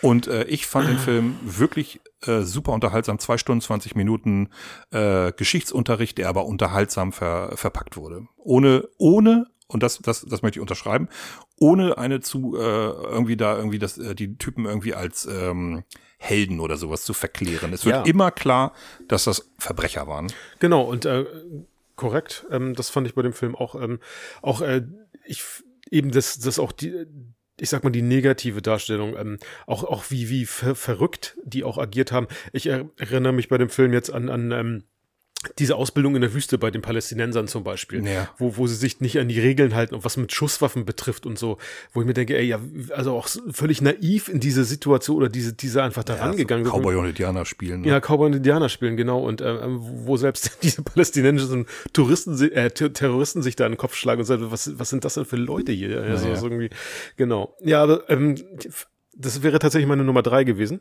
Oh. War da mein auf Komplex, also ich habe den auch mit drauf. Und äh, wie du schon sagst, ich finde den äh, kurzweilig und erfrischend, eben weil er nicht so sehr, ähm, ja, äh, ich sag mal, Geschichte mit dem Vorschlaghammer irgendwie reintrichtern möchte, sondern da ähm, tatsächlich auch, äh, äh, ja, entsprechend über Actionsequenzen dann auch das Ganze etwas auflockert. ja, guter Film. ja guter Film. Dann sind wir jetzt bei Nummer fünf. Ja. Jetzt kommt meins. Äh, äh, Nosferatu, der gute Murnau von 1922. Ähm, Max wusste, Schreck. dass der kommt. Du wusstest, dass er kommt. Ich habe vorhin zu meiner Freundin gesagt, ich weiß von zwei Filmen, also da würde ich einen Fuffi draufsetzen, dass die kommen. Einer war das Boot und der Ja. andere Nosferatu. Ja, und Nosferatu ist, ist natürlich dabei. Also, ähm, das ist einer der, der oder der erste deutsche Horrorfilm, glaube ich, ähm, wenn man so möchte, wenn ich nicht irre. Keine Ahnung. Aber ähm, der bis heute eigentlich ein Genre-Klassiker ist. Stummfilm, schwarz-weiß. Ich glaube, man muss zu Nosferatu nicht, nicht viel weiter sagen. Ähm, Dracula-Geschichte aus rechtlichen Gründen ähm, damals äh, dann äh, etwas abgeändert, was die Namen betrifft, aber von der Story her identisch. Graf Orlok ist, oder genau ist es dann. Und ähm, ja, Haben wir damals gemeinsam in der Petrikirche hier gesehen. genau. Das war eine tolle Vorstellung. Ja, das war eine tolle Ausstellung mit, äh, mit Farbspiel auch nochmal mit eingebracht und so. Genau, das war wirklich ähm, sehr schön. Ja, Ja, meine ähm, Nummer fünf. Guter Film, der auch ähm, äh, kurz in Lübeck spielt. Man sieht die ähm, Salzspeicher im desolaten Zustand noch, genau. Im desolaten Zustand, ja. ja. Der Film ist von 1922. Ja. Und äh, Spoiler Alert, äh, es ist nicht der älteste Horrorfilm. Verdammt. Gerade einmal geguckt, mir ist Ja. nämlich einer eingefallen äh, und der ist älter. Aber ähm, ja, guter Film, wirklich guter Film. Ähm, Stummfilm, ich weiß nicht, ob du das schon gesagt Ja, hast. hatte ich schon gesagt. Also in der Zeit klar, dass das ein Stummfilm ist. Äh, kurz, spielt kurz in Lübeck und äh, es gibt auch ein legendäres äh, Remake, deutsches Remake von Mhm. Werner Herzog mit Klaus Kinski in der Rolle des Nosferatu. Aber ich finde das Original auch besser. Ja. Also allein schon, weil es so ein, so ein unfassbares Zeitzeugnis ist und wie, wie die, wie damals irgendwie äh, Grusel erzeugt wurde, wovor die Leute in den 20er Jahren äh, Angst hatten. Ja. Das ist heute natürlich schwer nachvollziehbar, aber ich finde, dass es schon äh, erstaunlich ist, wie da nur über Bilder, über Augen, ähm, also irgendwie so so so so, so äh, Augenbewegungen und und äh, überhaupt Gesichtsausdrücke, da Schrecken erzeugt werden kann und sowas. Also das finde ich schon beeindruckend. Guter Film, gute Nummer fünf. Meine Nummer fünf. So, wir sind bei den Top 5. Wo, wo, wo bin ich? Was habe ich denn jetzt? Äh, meine Nummer fünf ist, ja, wir sind jetzt bei, äh, bei dem ersten Teil. Herr Lehmann. Ja, Sven Regners erstes Buch äh, über Frank Lehmann. Und äh, das spielt tatsächlich nach den Ereignissen von Neue Fahr Süd, ähm, nämlich 1989 in Berlin. Frank Lehmann, gespielt von ähm, Hans, äh, nicht Hans, nur Christian Ulmen, äh, von Christian Ulmen. Äh, er lebt äh, einige Tage äh, in Berlin kurz vor der Wende. Äh, der Film schließt mit der Wende sozusagen. Äh, Herr Lehmann äh, ist äh, auch so ein Slacker, äh, der nur in Kneipen arbeitet und sonst nix. Und äh, mit seinem bester Kumpel gespielt von Detlef Book, der ist Künstler, die arbeiten alle in irgendwelchen Kneipen und da sind also einige Sachen, die sind so unglaublich witzig. Ähm, ich finde den Film so toll. Ich habe den gerade letztens erst wieder gesehen. Eine ganz interessante Geschichte. Ich habe damals den Roman gelesen, den ich toll finde und hab, äh, wusste schon, dass ähm, Herr Lehmann verfilmt wurde mit Christian Ulmen. Und trotzdem hat sah, Christian, äh, sah Herr Lehmann bei mir im, im, in, in meinem in meiner Vorstellung nicht aus wie Christian Ulmen. Dann habe ich den Film geguckt und dachte auch, nee, nee, das Buch ist viel besser finde den Film nicht so toll. Aber mit so ein bisschen Abstand habe ich den dann irgendwie ein paar Jahre später nochmal geguckt und fand den dann plötzlich toll. Also dachte wirklich, Ulmen spielt das klasse. Ähm, Book spielt das klasse. Ähm, überhaupt dieses, dieses Milieu ist einfach toll. Vielleicht, es könnte auch sein, dass ich dann später selber in der Gastro gearbeitet habe und mich sehr in, in super vielen Szenen so wiedererkannt habe. Und äh, ich habe zwar nie in so einer großen Stadt äh, äh, äh, Tresen gemacht wie er da halt in Berlin, sondern nur hier in Lübeck. Aber äh, Kneipen sind Kneipen und äh, irgendwann kann man auch hier in Lübeck, konnte man damals im schwarzen Loch der Kneipenkultur versinken, wenn man Feierabend hatte und noch in einen anderen Laden gegangen ist mit den Kollegen oder oder oder auf irgendeine Party oder einen Club oder sowas. Und das wird in diesem Film auf eine sehr unterhaltsame äh, Art und Weise dargestellt und äh, vor allen Dingen auch wieder mit einem tollen Soundtrack. Ja. Der Film ist von Leander Hausmann und äh, ich weiß gar nicht genau von wann er ist. Ähm, ja, toller Film. Meine Aber, Nummer 5. Ja, bin ich bei dir. Ähm, äh, wobei, ich, ich habe den Film zuerst gesehen und dann das Buch gelesen. Ähm, fand ich auch sehr spannend im, im Vergleich, aber ähm, ja, ich bin dabei. Ich finde den Film tatsächlich ähm, absolut sehenswert. Das Buch hat mir tatsächlich im Nachhinein, vielleicht lag es auch daran, dass ich es erst nach dem Film gesehen habe, dann, weil natürlich durch den Film vieles bekannt war, aber hm, wo ich dachte, oh ja, ich fand das Buch gut, aber es hat, hat mich jetzt auch nicht geflasht, muss ich gestehen. Das ist aber auch, äh, es ist es funktioniert in beide Richtungen, wie ich festgestellt habe. Äh, es ist ja ganz oft so, wenn du erst das Buch liest und den Film äh, guckst, hast du, bist du sehr enttäuscht, dass da Dinge mhm. fehlen oder verändert wurden ja. oder so. Aber ich habe äh, zum Beispiel High Fidelity, einer meiner absoluten Lieblingsfilme, erst gesehen und dann wollte ich das Buch lesen, weil ich dachte, Nick Hornby, äh, ja Mensch, das, das, das äh, lese ich mir mal durch. Mal gucken, wie der ja. Roman ist, ob da irgendwas anders ist. Und ich habe den nicht zu Ende gelesen. Ich konnte den nicht zu Ende lesen, weil ähm, weil äh, erstmal spielt das ja in England, das mhm. ist jetzt nicht das größte Problem, aber der Hauptcharakter, der von John Cusack im Film gespielt wird, der trägt halt komplett andere Klamotten und ist irgendwie auch ein ganz anderer Typ. Die beiden Typen, die in dem Plattenladen äh, arbeiten, sehen anders aus als im Film und äh, und es ging für mich nicht. Also ich habe den Film vorher schon zweimal gesehen und liebe den Film einfach. Also wirklich, das ist einer meiner Top Ten Lieblingsfilme aller Zeiten. Ich selber, ich bin großer Musiknerd und ähm, kann mich da auch total wiedererkennen. Und wenn ich heute noch einen Traumjob hätte, dann wäre es irgendwann noch mal in einem Plattenladen zu arbeiten, in meinem eigenen Plattenladen. Aber äh, ich würde auch Filme verkaufen. Ja. Filme und Platten. Aber da ging es mir dann echt so, dass ich das Buch nicht lesen konnte, weil, weil ich den Film so toll fand. Das ist sehr witzig, Olli, weil ich habe den Film auch ge gesehen und habe irgendwann gesagt, so, ähm, ich habe dann das Buch geschenkt bekommen oder, oder mir selbst gekauft, weiß ich nicht. Ich habe noch 20 Seiten zur Seite gelegt. Gedacht, ja, das geht bei, nicht. Bei mir waren es mehr als 20 Seiten, ja. aber ich konnte es nicht. Das war, ja. das war nicht John Cusack. Ja, ja genau. das war nicht John Cusack. So, mal weiter. Platz 4. Ja, und wir bleiben bei Sven Regner und zwar ähm, hier Magical Mystery oder die Rückkehr des Karl Schmidt. Der Karl Schmidt ist der Charakter der Künstlerfreund. Detlef Book. Detlef Book. Lehmann. Genau, und bei Magical Mystery spielt Detlef Book witzigerweise auch mit, aber nicht diesen Charakter, sondern der wird dann dargestellt von Charlie Hübner. Und der Film ist von ähm, 2017. Ähm, genau, Drehbuch hat Sven Regner tatsächlich auch selbst mit verfasst. Und ähm, ja, Detlef Busch spielt noch mit, Bjarne Mädel spielt mit. Und es geht eigentlich um diesen Charakter ähm, Karl Schmidt, der ähm, dann äh, kurz nach den Geschehnissen bei, bei Lehmann ähm, in der Psychose gelandet ist und dann entsprechend in, in der Psychiatrie und dann jetzt in Hamburg in der Wohngruppe lebt. Und ähm, dort dann seine alte, alten Freunde aus, aus so äh, diesen Anfangs- oder es ist gerade noch zur Hochzeit des Technos und die machen eine Rundtour und haben, sagen dann, Mensch, ähm, du kannst unser Fahrer sein. Und ähm, dann quasi auf diesen Roadtrip mitgenommen wird. Und ganz hervorragender, sehr witziger, toller Film. Ähm, ich finde ihn einfach großartig. Nie gesehen. Sagt dann kann ich, de, ich habe den bei mir auch rumfliegen, ich kann dir den gerne mal leihen. Ich finde ihn einfach fantastisch. Okay. Ja.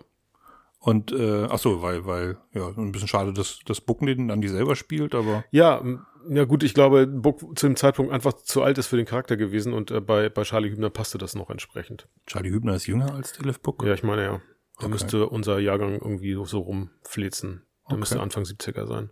Na gut. Okay, dann müsste ich mal reingucken. Den habe ich wirklich nie gesehen, hätte ich jetzt auch überhaupt nie auf dem Schirm gehabt. Ja. Das sind jetzt, haben wir jetzt original drei äh, Regner verfilmt. Ja, unglaublich, Top ja. 20 dann sozusagen. Ja, ja, Witzig. ja. Meine Nummer vier, ähm, das Leben der anderen. Geschichte, äh, hast du ihn auch noch? Ja, ich hab den Ach, auch der noch, kommt noch. ja. Ja, da können wir sonst einfach drüber reden, wenn er bei dir kommt. Okay. Dann äh, ähm, äh, wir können wir jetzt drüber reden, aber ja. dann, dann, äh, ja, äh, vor im Westen nichts Neues, der letzte Film, der einen Oscar bekommen Mhm. hat für bester fremdsprachiger Film. Und ich habe den jetzt schon ein paar Mal gesehen und ähm, also der, der ist ja wieder sehr dramatisch, der Film. Ähm, wo, also als ich ihn das erste Mal gesehen hatte, dachte ich noch so, oh mein Gott, was soll das jetzt schon wieder? Aber kann man nicht einfach mal einen guten Thriller machen? Aber Mhm. wenn man ihn dann gesehen hat, ergibt das ja durchaus Sinn. Ja. Und äh, dass das, dass das so ist, wie das ist, weil der, das Thema, was der da behandelt, Vertrauensverlust, ähm, also wirklich, was die Stasi mit den Menschen in der DDR gemacht Ja. hat und was die nicht nur mit den Opfern gemacht hat. Das finde ich toll, dass das eben halt auch irgendwie gezeigt wird anhand des Künstlerpärchens, das da ausgespitzelt Ja. wird. Martina Gedecke.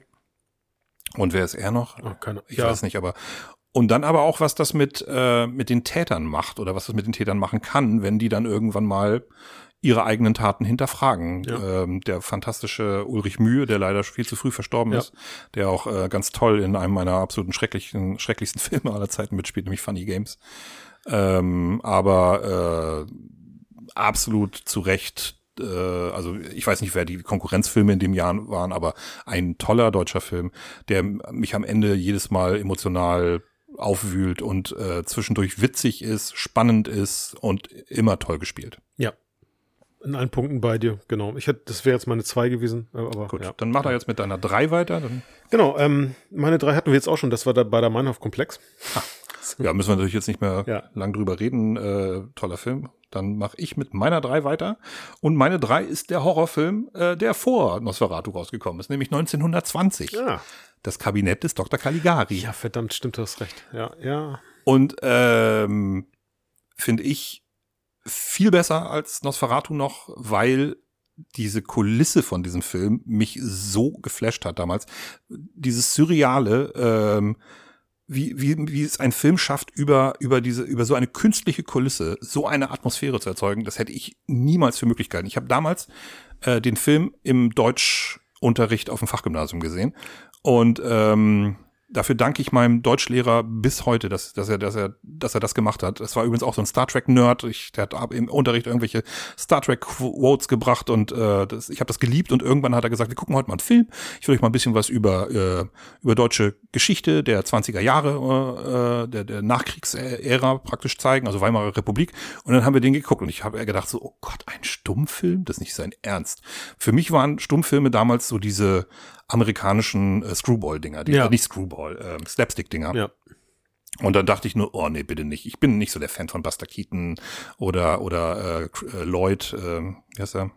Nicht Christopher Lloyd, egal, aber ähm, Charlie Chaplin, das ist alles nicht so meins. Und dann haben wir diesen Film geguckt und also ich war total geflasht. Ich war hin und weg und hätte niemals gedacht, dass, äh, dass, ein, dass mich ein Stummfilm so packen könnte. Hat natürlich Nosferatu dann irgendwann auch, also den habe ich später gesehen, dann auch geschafft, aber eben nicht so auf die Art und Weise. Der, der ganze Film ist von vorne bis hinten ein einziges, äh, also wie ein bewegtes Kunstbild, also wie ein bewegtes Bild, ein gemaltes Bild. Und dazu eben auch diese, diese, ähm, diese gruselige Geschichte, äh, wo sich die Leute damals halt in die Hose gemacht haben vor Angst und heute, dass man das nicht mehr so ganz nachvollziehen kann, wenn man Horrorfilme guckt. Aber der äh, künstlerische Wert dieses Films ist in meinen Augen kaum äh, in Worte zu fassen. Toller Film. Okay, Von 1920. gut. Deine Nummer drei?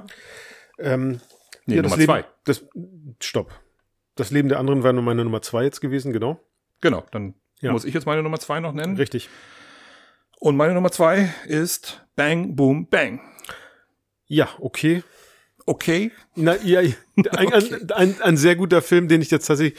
Nein, ich sag, sagte nur okay, weil ich den tatsächlich nicht auf dem Zettel hatte, als ich meine. Und- unfassbar ja, gut. Also, ja, das ist wirklich ich, gut. ich weiß, also ich würde fast sagen, das ist der unterhaltsamste deutsche Film aller Zeiten.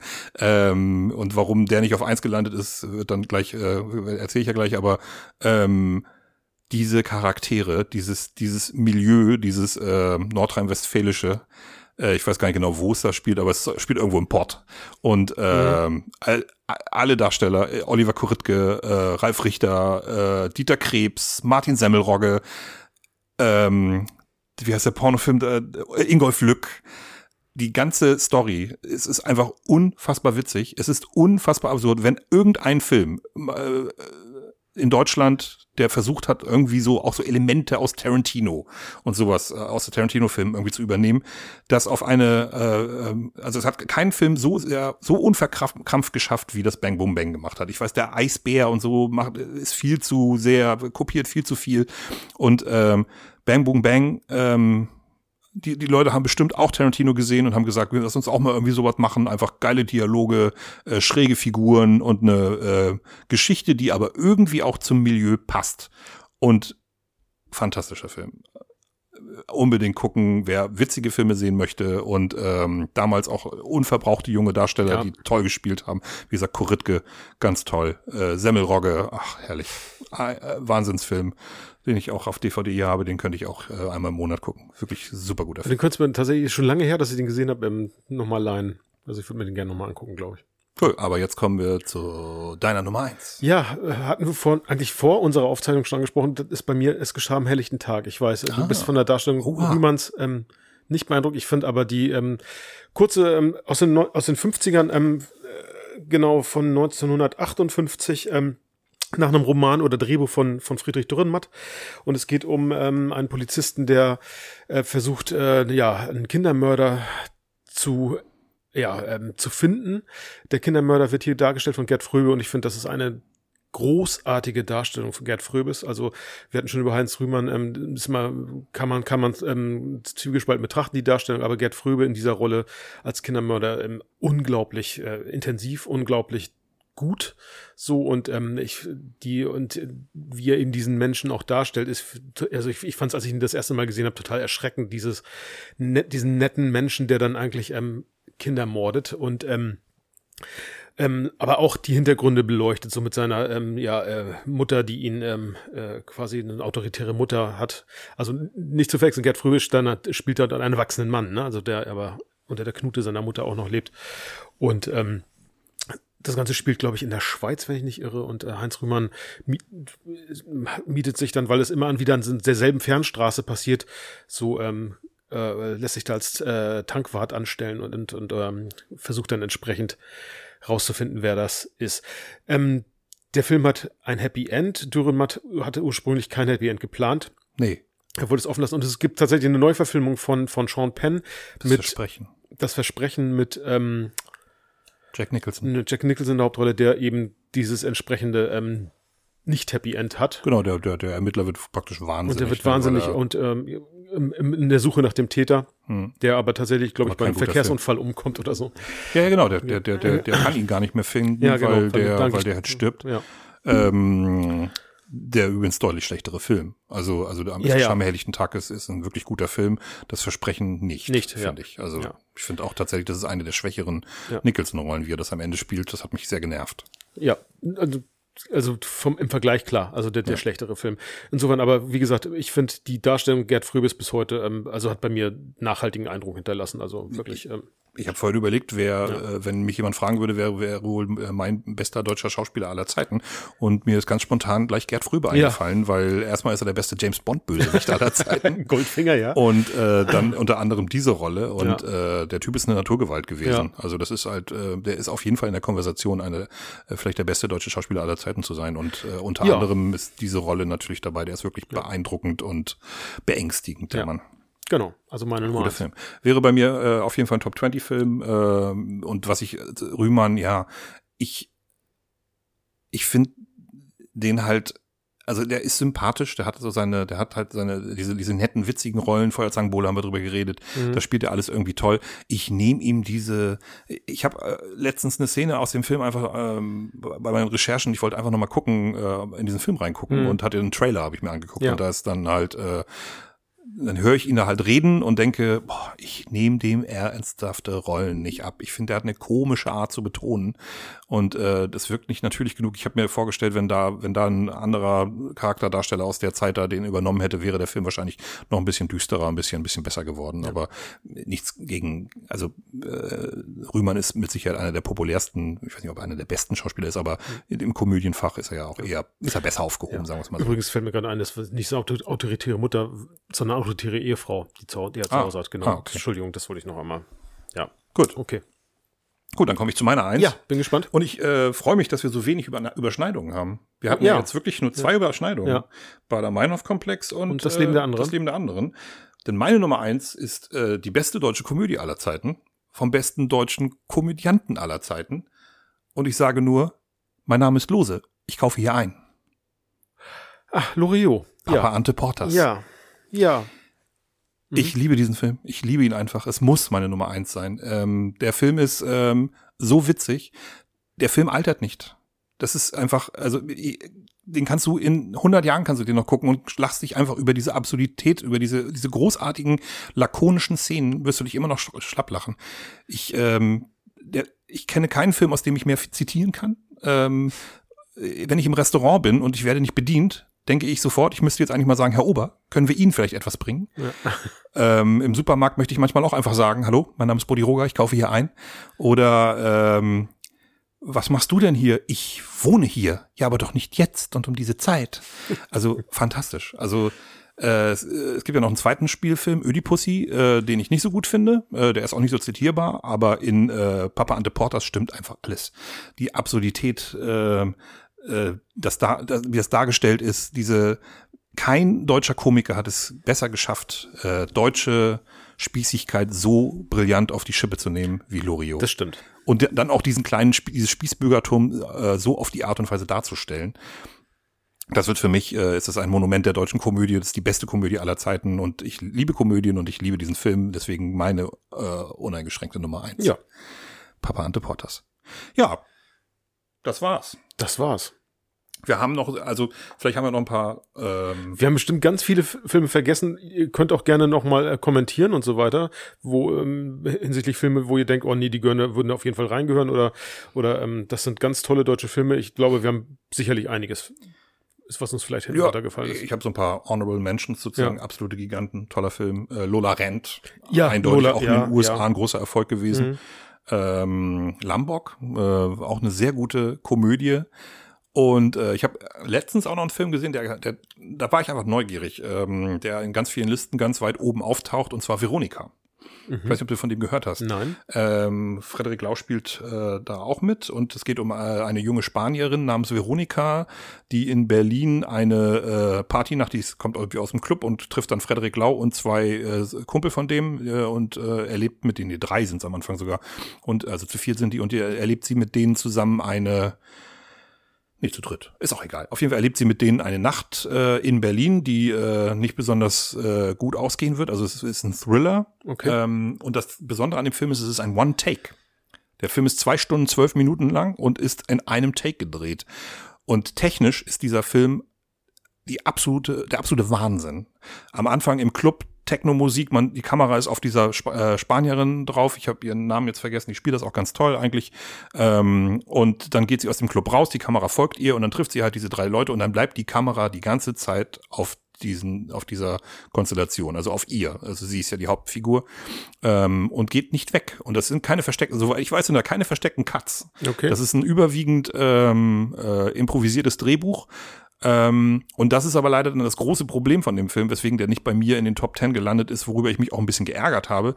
Die Story ist sehr unglaubwürdig. Da mögen mir jetzt andere Leute irgendwie widersprechen, aber erklär mir bitte mal einer, warum sich die Frau in, in diese Situation begibt, in die sie sich nachher begibt. Äh, das ist für mich nicht nachvollziehbar und da sind einige Szenen dabei, die sind, äh, also es ist eine unbedingte Sehempfehlung. Guckt euch den Film mal an, wer ihn noch nicht gesehen hat. Du, du guck ich ihn dir auch an. Das ist wirklich Wahnsinn, wenn man, ähm, wenn man einfach filmhistorisch, also, also auch so ein bisschen filmtechnisch irgendwie sich äh, interessiert, ist das eine, eine tolle Leistung diesen Film so gedreht zu haben. Und da sind wirklich tolle Szenen. Ähm, aber am Ende des Tages frage ich mich echt, wer hat sich diese Geschichte ausgedacht? Das ist, für mich ist das nicht nachvollziehbar. Und manchmal, äh, ich, ich gucke auch Marvel-Filme ne? und ich gucke Bond und sowas. Und da sind ganz viele Sachen nicht nachvollziehbar.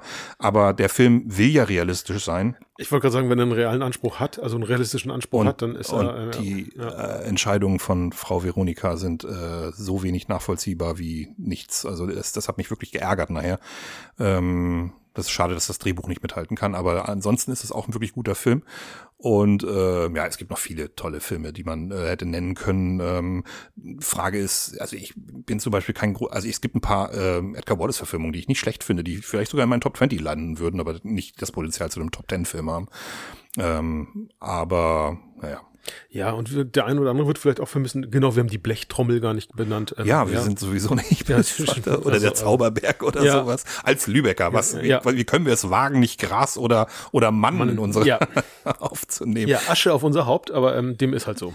Ja, ich habe ich habe aber auch, da sind auch wirklich gute Filme dabei, ähm, aber ich habe halt irgendwie ein großes Problem mit diesen, mit, ich bin nicht so der Dramengucker und äh, ich mag auch mal ein Drama, aber meistens sind die unterhaltsameren Filme landen bei mir dann halt eben weiter vorne. Sieht man ja allein schon an meinem Platz eins und Platz zwei. das sind ja. halt Komödien und ähm, naja, oder Herr Lehmann ist auch eine Komödie. Also ich mag einfach witzige Filme, unterhaltsame Filme, die mich auch dann oft irgendwie einfach ein bisschen aus der Realität rausholen und muss mir jetzt nicht irgendwie das langsame Sterben von irgendwelchen Charakteren in irgendwelchen Sanatorien oder sowas angucken oder oder irgendwelche Kinder, die nicht, die nicht, die nicht, äh, die nicht wachs, äh, erwachsen werden wollen und Sex mit erwachsenen Frauen haben und sowas. Nein, das äh, ja. ist dann manchmal schwierig.